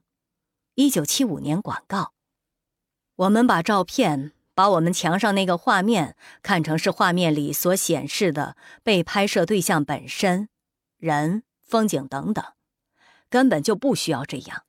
我们可以轻易地想象人们，而不需要他们与这类画面有任何关系。例如，谁会对照片反感呢？因为一张没有颜色的脸孔，也许甚至一张缩小比例的脸孔，也会使他们觉得这不是人。维特根斯坦。是这样一张即拍即有照片吗？对一个车轴的毁灭性试验，一种病毒的扩散，一个难忘的实验室装置，犯罪现场，绿龟的眼睛，部门销售曲线图，染色体畸形，格雷解剖学一百七十三页，心电图读出，网木版画的线条转换。第三百万张八分艾森豪威尔邮票，第四脊椎的毛细裂痕，那不可取代的三十五毫米幻灯片的拷贝，你的放大十三倍的新二极管，梵冈的金像显微照片，照相原版的缩小型号，放大的淋巴结，电泳结果，世界最糟糕的错位咬合。世界最佳纠正的错位咬合。你可从以上所列看到，人们需要记录的材料是无止境的。幸运的是，就像你可以从以下各款宝丽来大地牌相机看到，你可以获得的摄影记录也几乎是无止境的。而且，既然你是在现场获得它们的。如果漏掉了任何东西，你都可以在现场重新拍摄。一九七六年广告，一文有声，把世界读给你听。一个物件，讲述各种物件的丧失、灭毁、消亡。不谈自己，谈别的东西，他会把它们包括进去吗？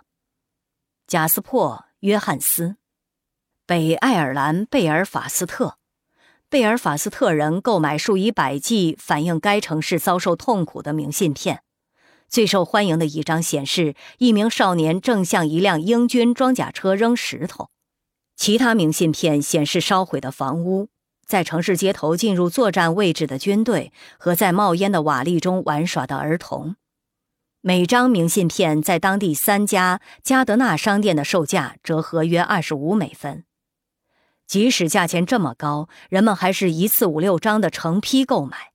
其中一家商店的经理罗斯莱哈内说：“莱哈内太太说，该商店四天内售出近一千张。他说，由于贝尔法斯特没有什么游客，故购买者主要是当地人，尤其是青年人。他们想把明信片当作纪念品。”贝尔法斯特男子尼尔·肖克罗斯购买两整套明信片。他解释说：“我觉得他们是时代的有趣纪念品，我想让两个孩子长大时拥有它们。这些明信片对大家有好处。”该连锁店的一位主管艾伦·加德纳说：“在贝尔法斯特，面对这里的局势，很多人试图闭上眼睛，假装它不存在。”也许明信片这类东西可震撼他们，使他们重新睁开眼睛。我们在冲突中损失很多钱，我们的商店被炸毁、烧毁。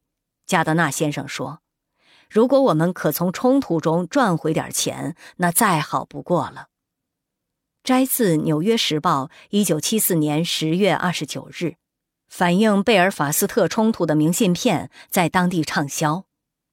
摄影是一个工具，用来处理大家都知道但视而不见的事物。我的照片是要表现你看不见的事物。埃米特·戈温。相机是顺畅的邂逅那另一个现实的手段。杰里·于尔斯曼。波兰奥斯威辛，在奥斯威辛集中营关闭近三十年后，该地点潜存的恐怖似乎已被纪念品摊档。百事可乐广告和旅游景点的气氛所冲淡。虽然秋雨冷冽，但每天仍有数以千计的波兰人和一些外国人来参观奥斯威辛。大多数人衣着入时，且显然年纪还没有大的足以回忆第二次世界大战。他们列队穿过前监狱营房、毒气室和焚化炉。饶有兴趣地观看各种令人毛骨悚然的陈列品，例如装满被党卫军用来制造衣服的人类头发的陈列柜。在纪念品摊档，参观者可以购买各款写有波兰文和德文的纪念奥斯威辛的翻领别针，或显示毒气室和焚化炉的美术明信片，以至纪念奥斯威辛的圆珠笔。这些圆珠笔如果拿到灯光下，会显现同样一些画面。摘自《纽约时报》一九七四年十一月三日，在奥斯威辛不协调的旅游气氛。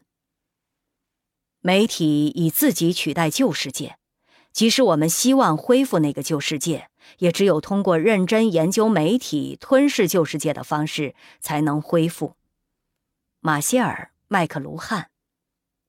很多游客来自乡下，有些不熟悉城市作风的，便把报纸摊开在皇宫护城河另一边的沥青路上，拆开包里自家煮好的食物和筷子，坐在那里边吃边聊天。来往人群则会避开他们。在皇宫花园的庄严背景的驱使下，日本人对快照的着迷上升至无以复加的狂热地步。从快门持续的咔嚓响判断。不仅在场的每个人，而且每一叶青草都一定被全面记录在胶卷上了。摘自《纽约时报》一九七七年五月三日。日本利用三天黄金周假期享受七天休假。我总是在头脑里拍摄一切事物，以此作为练习。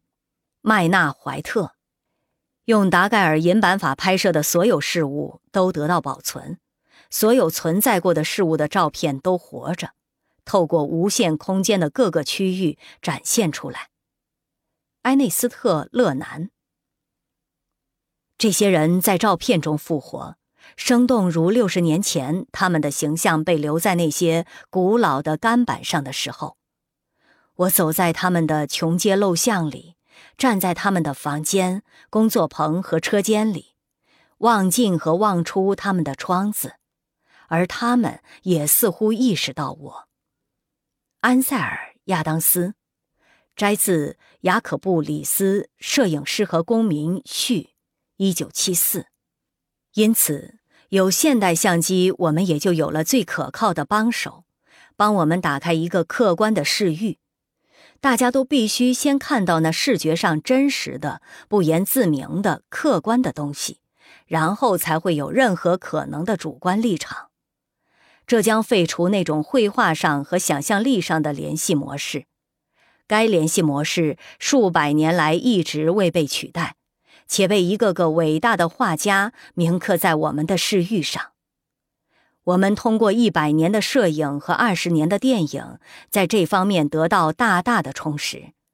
我们可以说，我们以完全不同的眼光来看世界。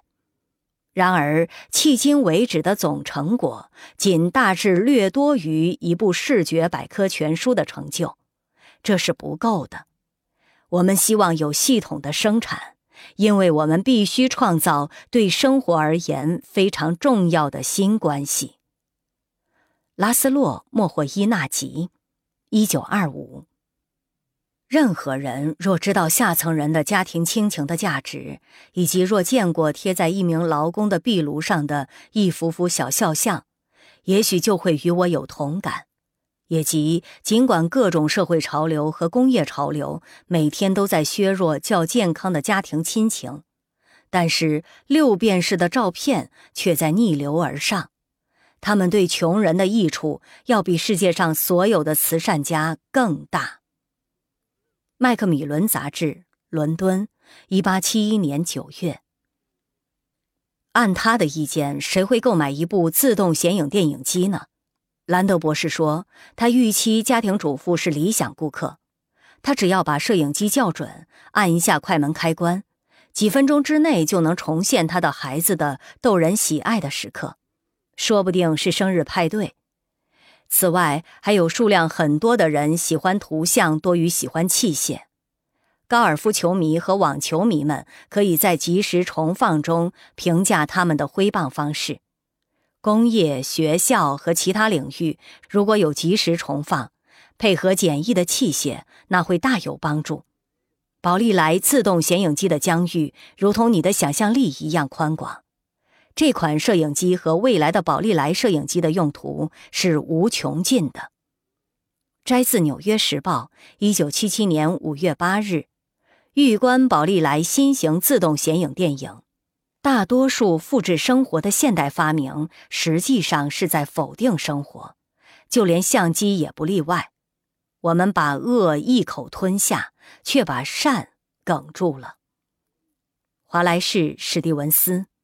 战争把我这个士兵扔进一种机械气氛的中心，在这里我发现碎片之美。我在一部机器的细节中，在普通的被拍摄对象中，感到一种新的现实。我试图寻找我们现代生活中这些碎片的造型价值。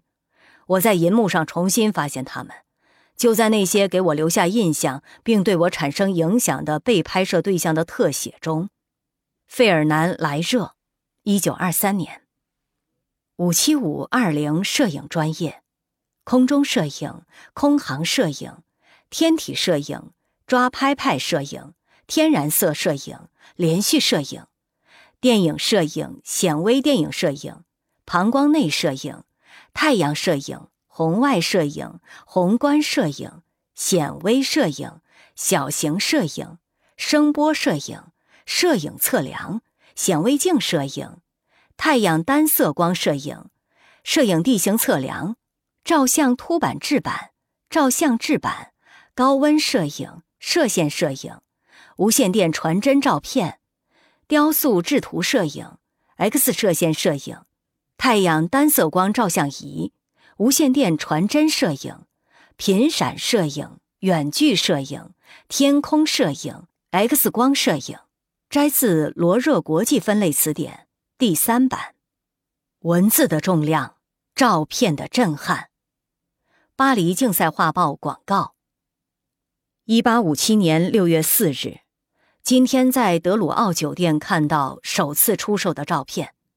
本世纪一切都在变黑，而摄影看来好像是事物的黑衣。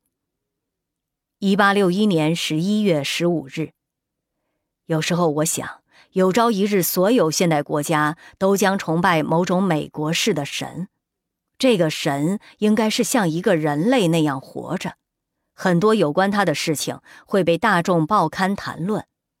这个神的影像会被张贴在教堂里，不是像各位画家可能对他做出幻想的那种想象性的画像，不是浮动在会有耶稣头像的衣服上，而是被摄影永远的固定下来。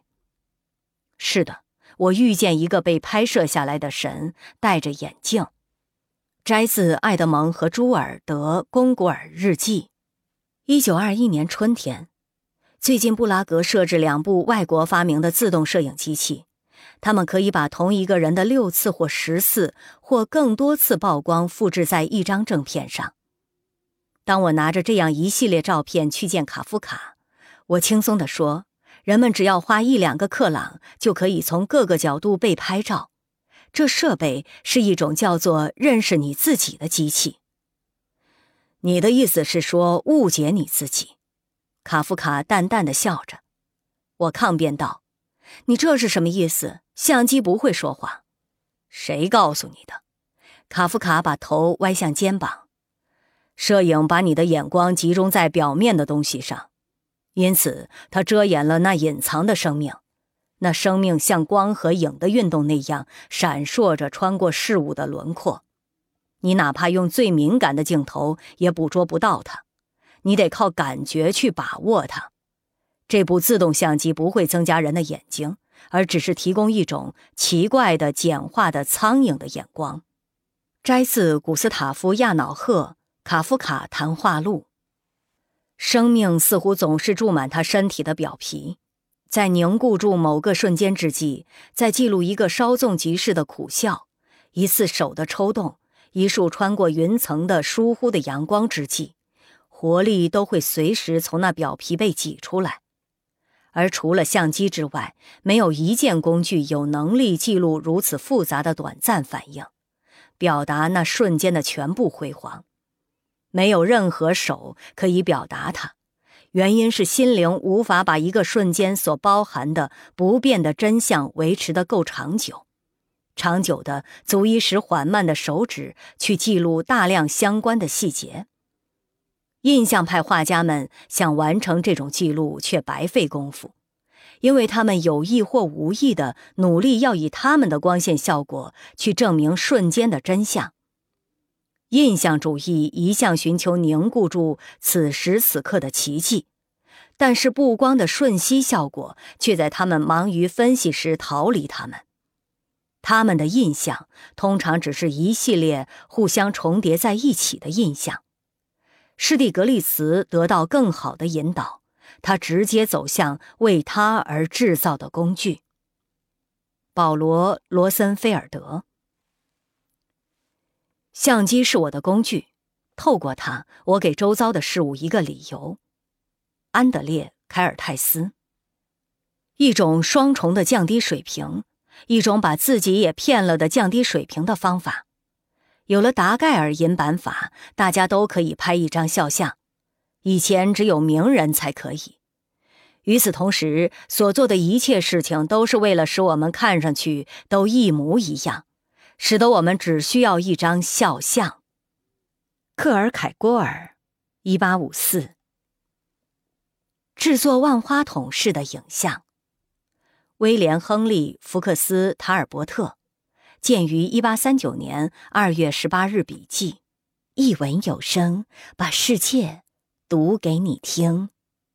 译后记：我手头有一本桑塔格的《论摄影》，企鹅版，扉页注明是一九九二年十月在香港陈冲书店买的。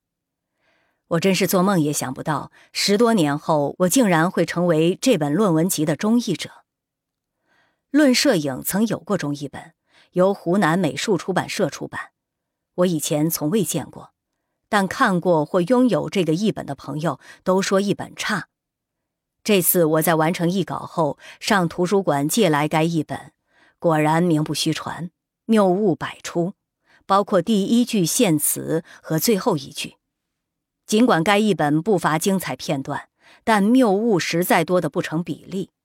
凡是原文有点难度的，一查该译本往往就是译错的。论说文是有清晰的思想要表达的，一个混乱的译本只会给读者制造混乱，结果是不但未能从中得益，可能还会亏欠。读还不如不读。论摄影不仅是一本论述摄影的经典著作，而且是一本论述广泛意义上的现代文化的经典著作。一部分原因是在现代社会里，摄影影像无所不在，覆盖我们生活的方方面面。它不是一本关于摄影的专业著作，书中也没有多少摄影术语。尽管有志于摄影者，无疑都应人手一册。从他最初以一篇篇长文发表于《纽约书评》看，读者不难想象，他的对象主要是知识分子、作家和文化人。对中国读者尤其有一份亲切感的是书中影像世界一章。他透过中国人对安东尼奥尼的电影《中国》的批判，来揭示文革期间中国人的摄影观。在这本著作中，桑塔格深入地探讨摄影的本质，包括摄影是不是艺术、摄影与绘画的互相影响、摄影与真实世界的关系、摄影的捕食性和侵略性等等。他认为，摄影本质上是超现实的，不是因为摄影采取了超现实主义的表现手法，而是因为超现实主义就隐藏在摄影企业的核心。摄影表面上是反映现实，但实际上，摄影影像自成一个世界，一个影像世界，企图取代真实世界，给观者造成影像即是现实的印象，给影像拥有者造成拥有影像即是拥有实际经验的错觉。对读者而言，这本书的丰富性和深刻性不在于桑塔格得出什么结论。而在于他的论述过程和解剖方法，这是一种抽丝剥茧的论述，一种冷静而锋利的解剖，精彩纷呈，使人目不暇接。桑塔格一向以其庄严的文体著称，但他的挖苦和讽刺在这本著作中亦得到充分的发挥。例如，在谈到迪安娜·阿布斯把其拍摄的人物都变成怪异者时，指出。人们看上去稀奇古怪，是因为他们不穿衣服，例如裸体主义者；或因为他们穿衣服，例如裸体主义者营地那个穿围裙的女士一样。再如，照片并非只是巨石的拍摄现实，那是受过严密检查掂量的现实，看他是不是忠于照片。又如，摄影通过揭示人的事物性、事物的人性，而把现实转化为一种同义反复。当卡蒂埃·布列松去中国，他证明中国有人，并证明他们是中国人。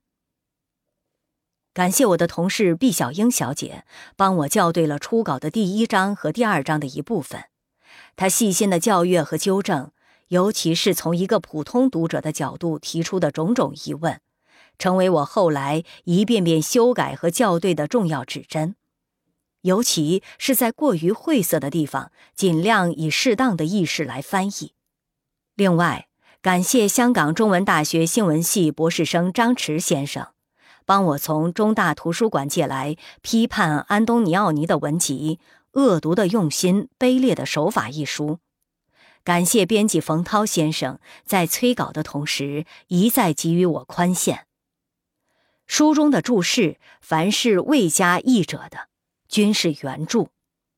黄灿然，二零零七年十二月一日于香港。借此重印之机，我做了近五十处修订校正，其中仅有若干处是我平时偶尔翻阅时做的修订或润色或改正的错别字。其余全部是朋友邓宁丽小姐帮我做了一次英汉对照全面校对的结果。修正最多的是这里那里漏译了一个字，特别是形容词，也有看错字或写错字的、误译的、不够紧扣原文的、可以改善的，特此鸣谢。译者：二零一零年八月五日于香港。您刚刚收听到的是由上海译文出版社出版的《论摄影》，作者美国苏珊·桑塔格，译者黄灿然，演播晒月水妖，译文有声，把世界读给你听。